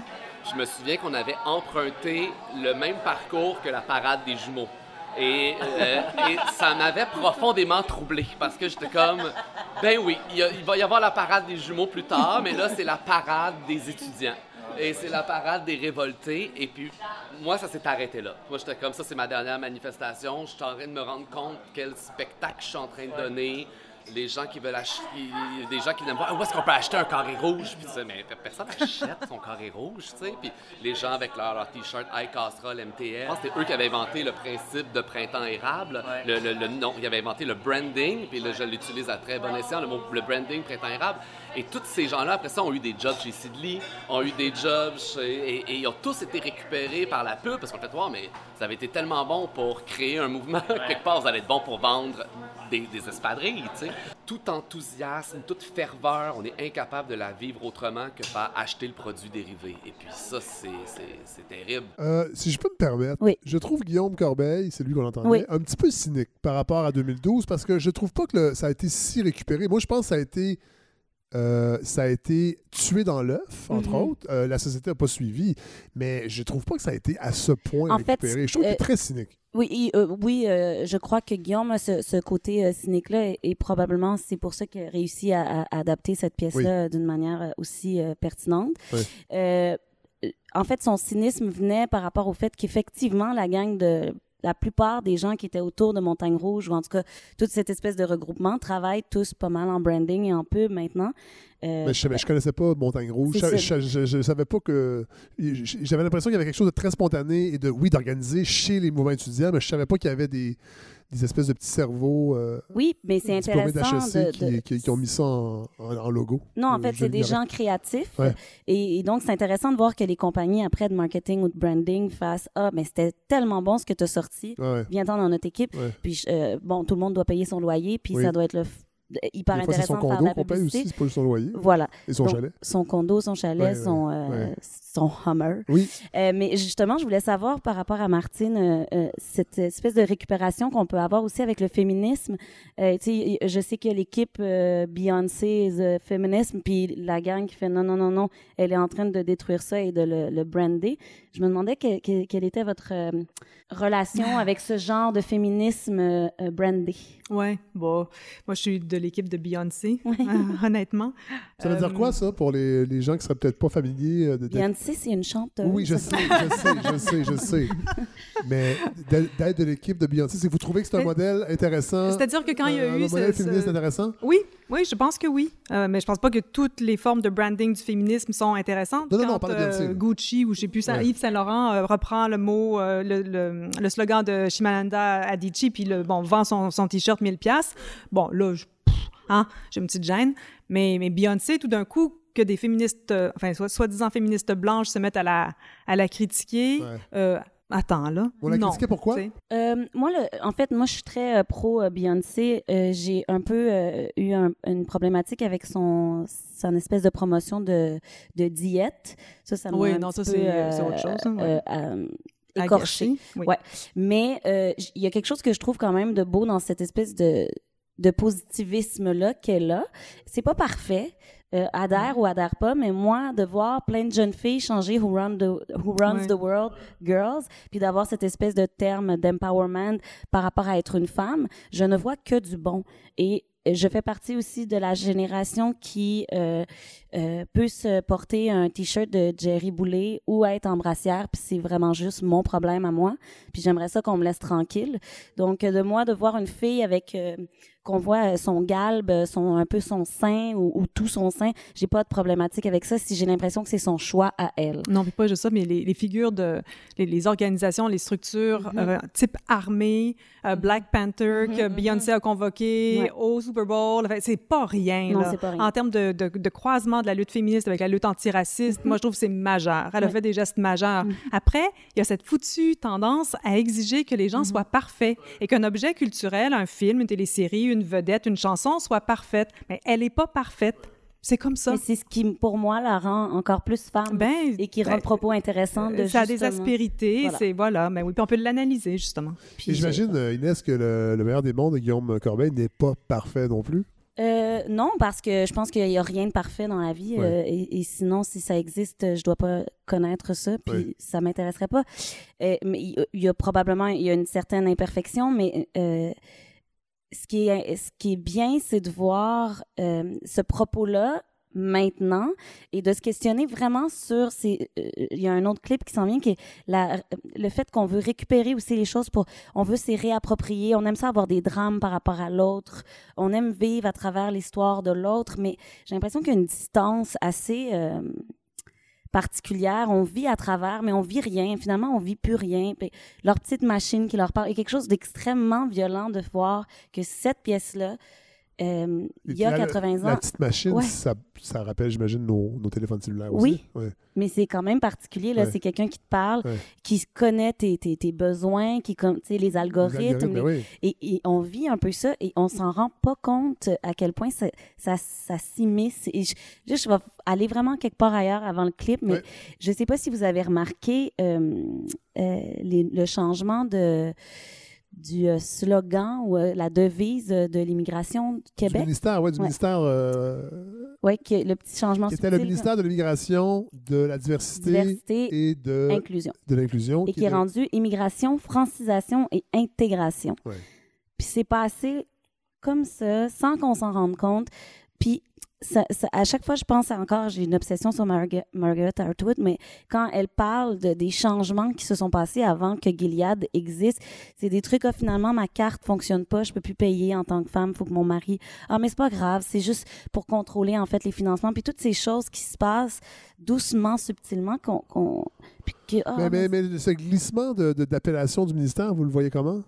Euh, moi, il m'agresse profondément. Qu'est-ce qui vous agresse, la francisation? Euh, en fait, c'est que c'est pas qu'il y a francisation, c'est qu'on a enlevé diversité diver- pour mettre francisation, qui est comme un. On a tassé diversité. On me rajoute de l'intégration plutôt que de m'inclure, qui d'inclure la personne. Donc, on veut intégrer la personne dans un univers uni et on veut la rentrer dans cet univers-là et garder ça droit. On a tout, en fait, la- les aspérités. Voilà. Donc, euh, justement, ils veulent que ça soit parfait. Ils veulent que ça soit droit et, et- et sans, sans mouvement, sans nuance. Et moi, ça m'a heurté, euh, mais je suis prête à me le faire expliquer et à changer d'idée. Euh, je suis toujours pour ça. Mais je trouve que mais ce qui m'agresse le plus, en fait, c'est que ça a été euh, construit sans qu'on le sache. Ouais. Ça a été changé sans trop nous en Cela dit, cela dit le, le ministère de la diversité avait été changé aussi euh, de façon assez par les libéraux. Euh, on ne fait pas de consultation publique pour ça, là, je pense. C'est c'est les gouvernements en place, selon leur sensibilité, qui décident Voilà, selon, de changer. selon Ouais, leur sensibilité. Ouais, voilà. Et donc, euh, voilà. Mais là, je reviens avec euh, Oui. le meilleur des mondes. Et c'est ce rapport-là de se réapproprier des drames. euh, donc, le- le jeune sauvage qui vient puis qu'on a envie de prendre soin de lui. Ce spectacle-là va, va ne devenir qu'un autre spectacle. Les gens vont voir en lui un héros d'une révolution potentielle, mais sont incapables de vivre cette révolution-là autrement que par acheter des produits dérivés, en s'identifiant à lui, en, voulant acheter des, t-shirts Je suis Hamlet, euh, des t-shirts Être ou ne pas être.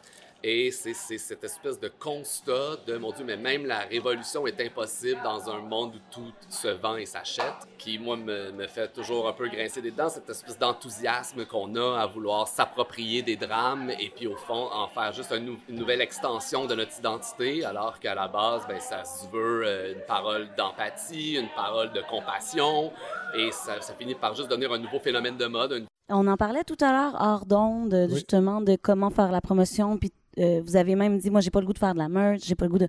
Donc, comment. euh, Ouais. Il y, a- il y a ce rapport-là maintenant? On dirait que si on veut l'intérêt de l'autre. euh, Ça prend un deux- t-shirt, ça prend une gogosse, ça prend. Je suis. On s'approprie cette chose-là. Et. pour terminer, j'ai juste, et vous en avez parlé là, du cynisme de Guillaume Corbeil, eh bien non. Regardez comment je vais terminer. En fait, je vais laisser Guillaume terminer avec cette parole euh, positive et, remplie d'amour pour vous, Fred. Mais- Mais si je veux mettre un peu de lumière quand même à tout ça, je vais, je quand même. Parce que c'est un affaire quand même que. Dans tout ce cynisme-là, quand même, je répète souvent que pour moi, l'espoir, est dans la salle. Dans le sens de, de présenter ce constat très sombre-là, pour moi, c'est pas un, appel au désespoir du public à faire arrêter tout de suite, tout est vain. Au contraire, pour moi, c'est comme une invitation à, eh bien, comment se, se poser la question, mais comment on peut vivre quelque chose dans un monde où tout est achetable, où tout est, vendable? Et puis, c'est se poser la question, parce que justement, cette pièce-là, elle est jouée au théâtre Denis Pelletier, qui est un théâtre, donc on, a beaucoup de représentations scolaires, et donc beaucoup d'étudiants qui vont voir le spectacle. Et puis, pour moi, c'est très pertinent, je pense, de leur poser cette question-là. Comment vous allez la vivre, vous, euh, tout ce mouvement climatique avec Greta Thunberg? Allez-vous être capable de la vivre sans vouloir un T-shirt avec une belle sérigraphie de Greta Thunberg? C'est ma question, c'est mon, souhait à la limite. C'est là que, pour moi, il y a de la lumière, malgré que la pièce en, en a pas. Ah! C'est une belle euh, finale. Ça, moi, je l'aime beaucoup, Guillaume. hein. Mm. Je voulais pas, euh, quand je disais qu'il était cynique tantôt, c'était pas, un- c'était pas un crochet à. Non, non, non, mais je pense lui, que là. c'est euh, quelque chose qui, Ouais. qui, qui est très conscient d'être. Ouais. Je vais, je vais sûrement y aller avec mon garçon. Je pense que Ludo, qui a 15 ans, là, je Ouais. pense que c'est le. Vous, vous me conseillez? avec, Complètement. avec ado. Allez-y avec votre ado ou, ou, seul. C'est vraiment hyper intéressant. Il y a des comédiens qu'on voit pas assez aussi, que, qui sont talentueux. Donc, Benoît Drouin-Germain, Simon Lacroix, Macha Limonchik, euh, euh, Ariane Castellanos euh, et, et Mossen, qui sont des acteurs. et Kathleen Fortin, mon Dieu, que je je peux pas oublier. là. C'est Ben, merci. Allez voir ça. Merci Inès Talby. J'aime beaucoup quand vous vous allez sur le terrain, sur le terrain avec votre micro. On va vous revoir dans deux semaines, hein, c'est ça? Dans deux semaines. Ça me crée beaucoup d'anxiété, mais j'adore ça. Je travaille Ben, vous la là-dessus. gérez bien, ça paraît pas du tout. Merci Inès.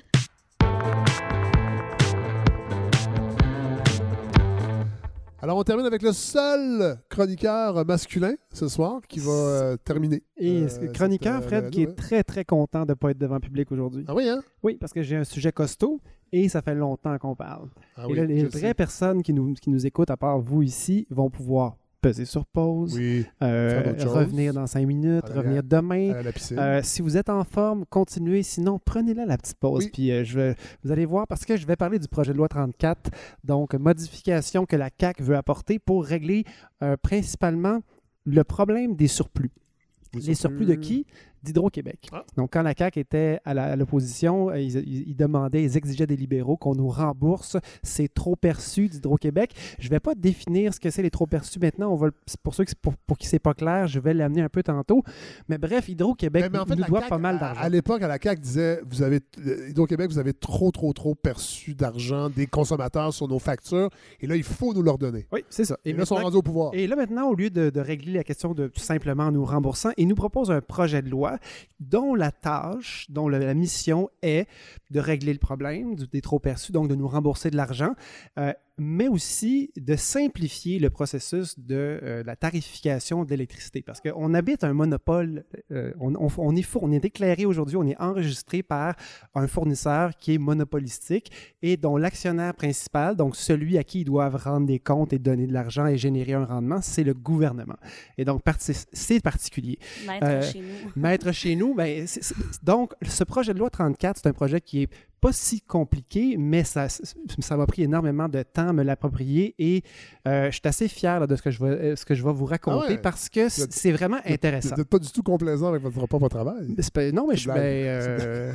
Euh, non, je suis fier pour vrai. Ben, Ben donc, allons-y. Il faut être fier. Alors, euh, Sinon, la, la qui, va, régie, qui va le faire si on ne le fait pas nous-mêmes? la régie de l'énergie. Christine Beaulieu. C'est. le- Et encore, on va essayer- c'est trop compliqué. Euh, son, son, son propos est ailleurs. Mais euh, ça c'est complément, complémentaire. Que- écoutez mon, mon, mon segment et allez voir euh, Hydro après. Euh, en 96, euh, la régie de l'énergie est née. Euh, Elle n'existait pas avant, elle ne fait pas partie de l'histoire d'Hydro-Québec. Avant, les tarifs d'énergie, les tarifs d'électricité étaient décidés dans des cabinets Ah, ministériels. botch. Donc, c'était totalement politisé. Et euh, la Régie de l'énergie est arrivée pour, dans une, une réforme qui visait à dépolitiser les tarifs d'électricité, euh, mais aussi pour répondre à une demande des Américains. Parce qu'ils ont ouvert leur marché à notre électricité, mais ils n'auraient jamais accepté ça si on avait été un monopole d'État pur. Euh, et donc, ça prenait un chien de garde, ça prenait quelqu'un pour aider Hydro-Québec à ne pas avoir Profiter. le champ totalement libre pour de- dire mon tarif d'électricité passe de ça à ça. Et euh, donc, on a ouvert, euh, le, le marché américain a été ouvert pour nous. Euh, et on n'a on pas perdu grand-chose, dans le fond. On, on a fait une régie d'énergie et on a été capable de leur vendre beaucoup d'électricité et eux n'ont jamais été capables de pénétrer notre marché parce que notre électricité est trop pas chère. Ouais. Mais là, Et- plus maintenant, avec, la- avec les Ben, prix voilà. ridicules Donc, du je vous explique. là. Donc, la, la- la mission de la Régie de l'énergie, c'est une fois par année de, de finalement de, de- de vérifier si l'augmentation de tarifs qu'Hydro nous demande euh, va exiger si ça a du bon sens. C'est vraiment à ça que ça sert. Euh, et donc, C'est un- c'est garde-fou. c'est c'est un garde-fou, c'est un, un chien de garde, appelez ça comme vous voulez. Le processus actuel, c'est que Hydro-Québec, une fois par année, tient ce qu'on appelle des causes tarifaires, c'est-à-dire une espèce de, de, de- de grande, grande rencontre où Hydro-Québec présente ce que ça va coûter l'énergie pour Hydro-Québec puis pour la vendre. Et donc, l'équation simple, c'est de dire quels sont nos frais à nous? Ben, nos frais de production d'électricité, nos frais de transport et nos frais de distribution jusque dans les maisons. Voici ce que ça va nous coûter. On dit ça à la Régie de l'énergie. Là, il y a plein d'experts qui sont là puis qui challengent les chiffres. Et ensuite, Hydro dit, ben, en plus, on pense cette année que ce qu'on va vendre comme quantité d'électricité, c'est tant. Donc, c'est sûr que ça peut être, ils peuvent être un peu à côté, mais là, on a combien ça coûte? Des prévisions. On a combien ça coûte, on a combien on va en vendre, et on est capable de savoir combien il faut vendre chaque unité d'électricité pour arriver.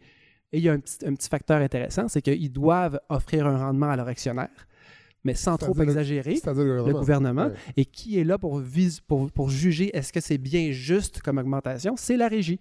Et donc, ça prend des mois, ça prend beaucoup d'experts et ça coûte 3 millions, 4 millions. Ce qu'Hydro-Québec disait, c'est que ça peut coûter jusqu'à 10 millions par année pour évaluer leurs tarifs, mais ce n'est pas eux qui le font, c'est un organisme indépendant, la régie. Donc voilà ce qui était fait depuis que la régie existe. Une fois par année, on s'assoit, il y a des experts qui font 250, 300 pièces de l'heure, qui écoutent et qui jugent des demandes d'Hydro- d'Hydro-Québec et qui finalement, presque toujours, accordent moins que ce qu'Hydro demande.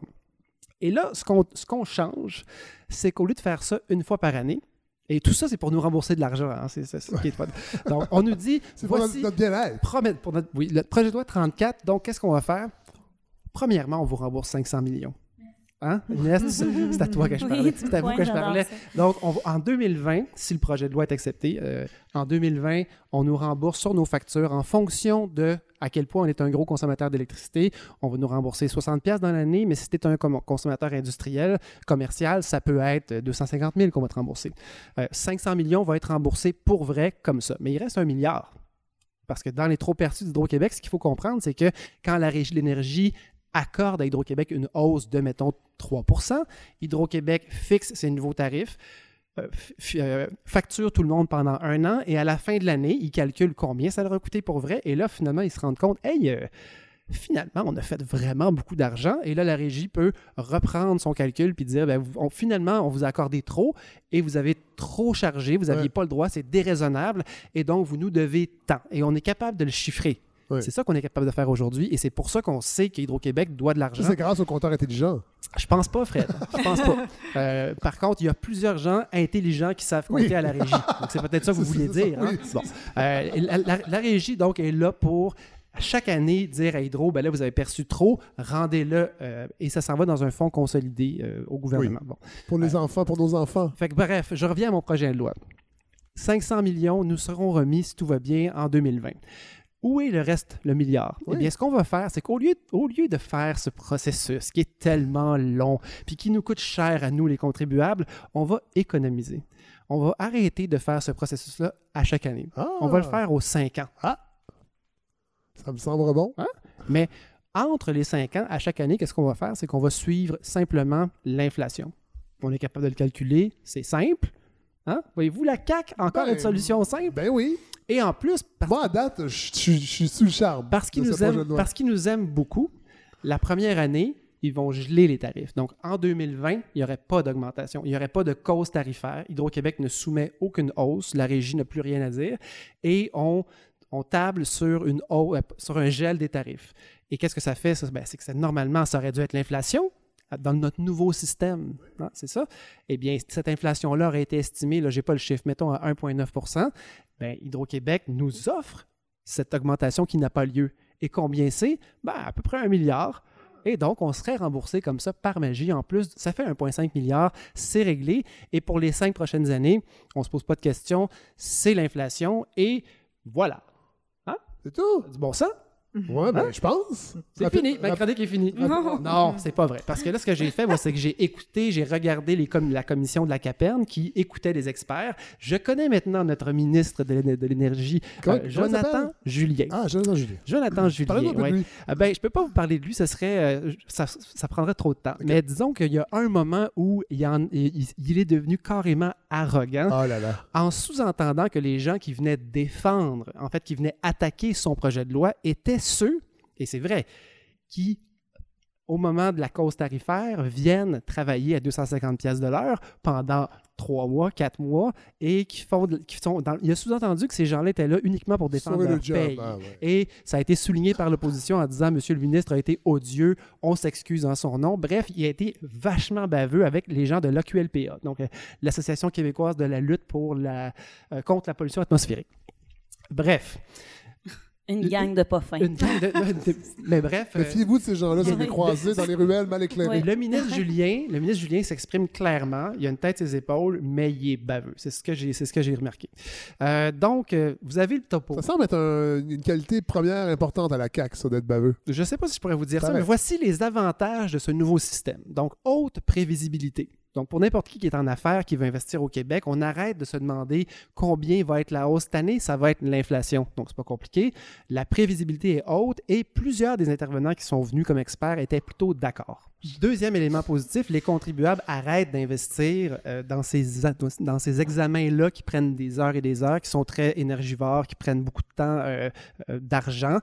Chaque année, on perd quelques millions pour évaluer combien va être la hausse. Donc, on laisse faire ça, on met simplement l'inflation et euh, plus grande facilité pour Hydro-Québec de développer rapidement des programmes. Et donc, ce qu'on comprend, c'est l'exemple qui revient sans arrêt, c'est celui des bornes de recharge rapide. Hydro-Québec a un programme de mise en charge de, de 1500 nouvelles bornes pour développer son réseau électrique pour les voitures électriques. Bon, Euh, et ce programme-là est bloqué parce qu'il est en analyse à la régie et ça fait un an que ça aurait dû être réglé et on a l'impression que la régie règle les tarifs, oui, mais met des bâtons dans les rues à une, entreprise qui veut suivre le marché. Et qu'en ce sens-là, ça, je l'ai entendu par des intervenants qui disaient c'est vrai que euh, on serait peut-être plus agile si on n'avait pas cette régie-là qui analysait tous les programmes. Selon le ministre, euh, son avantage numéro un, il nous, il nous brandit, puis vous allez peut-être le voir. Puis si jamais vous le voyez, vous aurez une petite pensée pour moi. Il montre un graphique. Et dans Ça, ce c'est- graphique. ça, j'aime ça, les graphiques. Ouais, puis c'est simple. Ben vous allez oui. aimer ça, Fred. Il y a deux lignes. Une ligne courbe là, qui montre un, un graphique de quelque chose à la hausse, et c'est simplement le prix de l'électricité au Québec. Donc, le prix qui résultait, je vous le rappelle, de la demande d'hydro. D'évaluation. Euh, challengée par la régie, puis réduite ensuite à un peu moins. Et on a une courbe qui monte au fil des années depuis l'existence de la régie. Il y a une autre courbe qui est presque corrélée, qui est celle de l'inflation. Et le ministre dit on a dépensé 5 millions par année pour un processus tarifaire que tout le monde trouve trop long. Et au bout de la ligne, 15 ans plus tard, les deux courbes Ah, se même chevauchent. C'est pareil. C'est une perte de temps. Donc, à quoi ça sert? Et même, il va plus loin avec mon, mon nouveau chum, vraiment, euh, il s'appelle Jean-François Blain, euh, qui lui est un expert, un analyste senior et qui, euh, bon, qui, qui, qui s'en laisse pas imposer. C'est pas lui qui s'est fait baver, je peux vous le dire, c'est un autre. Et le ministre dit votre gang là, qui prend des années, des, des mois et des mois à légiférer, ben, en 2013 et en 2014, vous avez mis trois mois à évaluer ce que la, la- la- la hausse juste. Et bien, malgré tout, Hydro-Québec, cette année-là, a fait des trop perçus de, je sais pas, Ah ouais. 200 millions. Et voici la réponse de mon ami, M. Blain. Euh, je savais que vous alliez poser cette euh, question-là concernant les années 2013-2014. C'est une très mauvaise question, mais c'est la dernière fois que vous la posez, alors c'est moins grave. Euh, en 2013-2014, euh, Hydro-Québec a demandé en 2013 3,4% d'augmentation. La Régie a accordé 2,4 En 2013, la Régie a donc réduit de 102,5 millions de dollars les demandes tarifaires d'Hydro-Québec. Malgré ça, Hydro-Québec a réussi à faire un trop perçu, un rendement excessif. Ça vous donne-tu une idée de la surestimation de ses dépenses ou de la sous-estimation de ses revenus qu'elle a voulu faire valoir devant la Régie? Alors donc, lui, sa, sa réponse, c'est ça. Ben, Lui, une, lui, chance qu'on était là. il Parce que si pas on- berner, lui. non, parce que si on n'avait pas été là, les surplus auraient été encore plus gros. Et on a beau travailler, on accuse Hydro-Québec de, euh, de surestimer ses coûts et de sous-estimer euh, ses frais. Fait que c'est très excitant à regarder C'est ça. c'est vraiment excitant parce que tu On te rends compte. Là, je vais vous résumer un peu tout ça, mais le tableau qu'il nous montre serait fallacieux, en fait. Les deux courbes seraient pas, euh, seraient- seraient- ne représenteraient pas la réalité parce qu'entre autres, dans les 15 dernières années, on avait un processus tarifaire qui a été bonifié il y a deux ans. Et donc, il y a deux ans, on a dit il y a trop de surplus chaque année, c'est trop compliqué. On a ajouté un facteur incitatif pour squeezer un peu plus Hydro-Québec et ce que les, gens, les experts venaient, ils disaient pas tous ça, mais plusieurs le disaient. Dans les deux dernières années, on avait des meilleurs outils à la régie pour mieux contrôler Hydro. Et donc, si vous montrez un, un graphique des 15 dernières années, mais vous vous parlez pas des deux dernières années où on a un bon processus, vous me parlez Ouais. d'un processus qui était un peu... Qu'on a corrigé parce Qu'on a pas- corrigé et on devrait attendre ouais. 2, 3, 4, 5 ans pour ouais. voir si ce nouveau processus-là fonctionne. Le but étant de bien estimer le coût juste de l'électricité au Québec. Et euh, ce qu'il affirme aussi, et ça c'est encore une coche plus compliquée, mais là vous arrivez au niveau 2 de, la- de- de mon, de mon segment, c'est ce que lui dit, le même monsieur Blais, c'est que la courbe qui compare l'inflation. Donc, ce que le ministre dit, je vous le rappelle, c'est on n'avait pas besoin de vos maudites, vos, vos maudites Mhm. réflexions. L'inflation aurait fait la même job. Eh bien, c'est faux parce que la petite partie du tarif qui est vraiment contrôlée par la régie, si on s'attardait seulement à cette partie-là, elle était bien en dessous de l'inflation. Il y a des parties des tarifs d'électricité qui ne sont pas contrôlés par la régie, qui sont liés à des mauvaises décisions, non pas d'Hydro-Québec, du gouvernement. Je vous en donne un exemple, les éoliennes en Gaspésie, pour, pour lesquelles Hydro-Québec est lié par contrat et on est obligé d'acheter l'électricité à des producteurs privés avant même d'avoir fini notre électricité patrimoniale faite par des barrages qui ne coûtent rien. Et donc, qu'on pourrait payer 5 cents Ben, qu'on a coupé, et qu'on paye trois fois plus cher. Et ça, ça vient gonfler le prix dans- c'est pas la faute de la régie. Et donc, quand il pointe puis qu'il dit la ré- le- nos, nos tarifs ont suivi l'inflation, mais la régie a tiré vers le bas le plus qu'elle pouvait, la petite partie qu'elle contrôlait, mais c'est le gouvernement, par ses décisions le fond, les, politiques, les a- les mauvaises décisions du gouvernement sont épongées par, par les utilisateurs du réseau. euh, Oui, c'est ça, exactement. Via les augmentations. Et là, ce qu'il dit, c'est que finalement, si on accorde, si on, si on respecte ce projet de loi-là, malgré que oui, ce serait plus prévisible et qu'on aurait peut-être un peu plus d'agilité, c'est la seule façon, et là c'est assez unanime dans tous les intervenants, c'est la seule façon de s'approcher dans un cas d'un monopole d'État d'un juste prix, d'avoir quelqu'un qui a tous les chiffres en main, et quand on lui demande, mais à qui, va- et là c'est l'opposition qui le demande, à qui va, propo- va vraiment profiter ce projet de loi-là, voici sa réponse. Ce projet de loi-là bénéficie uniquement à la latitude dont va disposer Hydro-Québec pour générer des bénéfices et des trop perçus qui seront plus qualifiés de trop perçus puisqu'ils seront plus assujettis à la loi, au, additionnels au cours des cinq prochaines années. Toute, toute la portion de la croissance de revenus excédant ce que la régie aurait décidé, d'après ce que je vois sur le tableau de bord, va venir contribuer à alimenter essentiellement les trop perçus de la division de distribution. qu'on ne verra pas parce qu'on ne connaîtra pas la base de tarification. C'est pas inscrit dans le projet de loi. C'est pas une information qui sera divulguée. Et le 1 milliard de dollars de revenus additionnels générés par le projet de loi 34, il va être dissimulé dans la boîte noire qu'on crée autour de la division distribution. Alors, la merveille du podcast, et vous pouvez réécouter cet extrait-là pour essayer de le comprendre. Mais ce qu'il nous dit, c'est que ça va, ce projet de loi-là n'a qu'une seule fonction, selon lui, c'est de permettre à Hydro-Québec d'engranger plus de revenus, plus de dividendes pour qui? Pour son actionnaire qui est le gouvernement, qui est lui responsable de cette décision politique-là de mettre le projet de loi en branle. Le- ce qu'il faut retenir, c'est que le graphique que nous montre le ministre pour nous dire si ça avait été l'inflation, ça aurait été, la même chose, il est faux. L'argument est fallacieux. Et en plus, euh, même s'il y a des éléments de réponse qu'on on pourrait bonifier encore le rôle de la régie, mais ce que la régie épargne aux Québécois année après année en allant grappiller un 5 1,5 1,70% remplace largement le 3-4 millions qui peut nous coûter en frais. Et euh, Godefroy, merci parce que vous, vous êtes tapé tous les travaux de cette commission. Mais si je vous disais que j'ai aimé ça, que Oui. vous me croiriez? mais mais il faut comprendre une chose, c'est que ce gouvernement l'a dit, François Legault l'a dit, qu'il veut simplifier le- les changements de loi et il veut réduire le temps de tous ces travaux-là parlementaires. Et tu sais, on parle de démocratie, on parle de crise démocratique, mais le, le- les députés, leur job dans la vie, c'est de participer, entre autres, à tous les travaux parlementaires et de discuter. Et ça, ce gouvernement-là veut les réduire par souci d'efficacité. Il faut toujours se méfier parce qu'évidemment, on est rarement, le, nous les citoyens, ceux qui et celles qui profitons de ces soucis d'efficacité. Pour vous donner une idée, la QLPA dont je vous ai parlé, la Fédération des chambres de commerce du Québec, l'Association électrique du Québec, la Fédération canadienne des contribuables, l'Association canadienne des consommateurs industriels d'électricité, Bitfarms, qui était là Ouais, en son propre ouais, ouais. nom.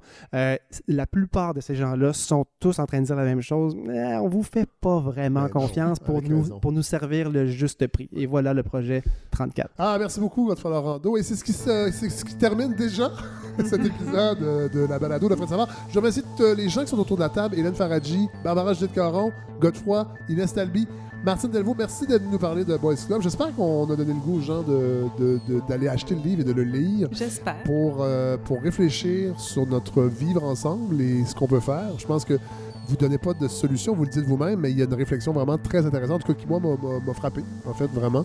Et je ne peux pas dire que je suis un grand lecteur de, de, de- des- féministes. Non, tout à fait. Et, j'ai- et, et- et à mon grand, à mon corps défendant, j'ai aimé ça. Alors, euh, voilà, Yeah. merci d'avoir été là. Euh, merci Larry, Larry Dufresne, qui est le réalisateur qu'on n'entend pas, mais qui fait un travail extraordinaire. Vous, euh, fait deux semaines qu'on est dans, on revire ce, navire de, de bord et euh, Larry est l'artisan derrière tout ça. Je remercie encore JF de chez Scooter qui me permet de manspreader euh, mes, euh, mes, mes jambes dans mon scooter sous la jupe et de ne pas avoir froid. Toute la gang de ce concept qui nous a préparé ce kit qui permet de, de- vous offrir cette balado. Je, je, je, veux saluer et remercier Andy Obamsawin qui est notre chef contenu média. Je sais que c'est à la gros, en fait, c'est noté 10 messes, mais il paraît qu'il faut plus dire ça, qui fait un gros travail sur les médias sociaux. J'avais besoin d'aide et euh, Andy euh, a levé la main et je suis vraiment content. Elle était très bonne. Merci. C'est elle qui d'ailleurs publie tous les liens à chaque épisode parce que cette année, on a décidé, on faisait des blagues l'année passée, mais là, chaque semaine, tous les liens des, des trucs qu'on parle, on les met sur la page Facebook. Euh, la campagne de financement se poursuit. Partagez ce projet, parlez-en aussi. Oui, participez à la campagne, mais parlez-en du projet pour que les gens qui peuvent être intéressés puissent le Si vous avez des commentaires, vous nous écrivez à, la balado, à baladofredsavard@gmail.com ou sur la page Facebook de l'émission. Si vous voulez qu'on aille en région, écrivez-moi, ça se fait pas tout seul, il faut l'organiser. Euh, mais on, veut y aller, ça fait partie de ce projet-là, donc on veut sortir en région, aller vous voir, aller parler d'actualité avec vous. La semaine prochaine, on reçoit la dramaturge euh, euh, Dominique Parenteau-Leboeuf qui, présente Valparaiso, qui est une pièce que j'ai très hâte d'aller voir, en fait, qui fait des parallèles entre le Chili et le Québec sur le plan poétique, politique, entre autres. Alors voilà, elle sera avec nous la semaine prochaine. Bonne semaine tout le monde, merci d'être à l'écoute.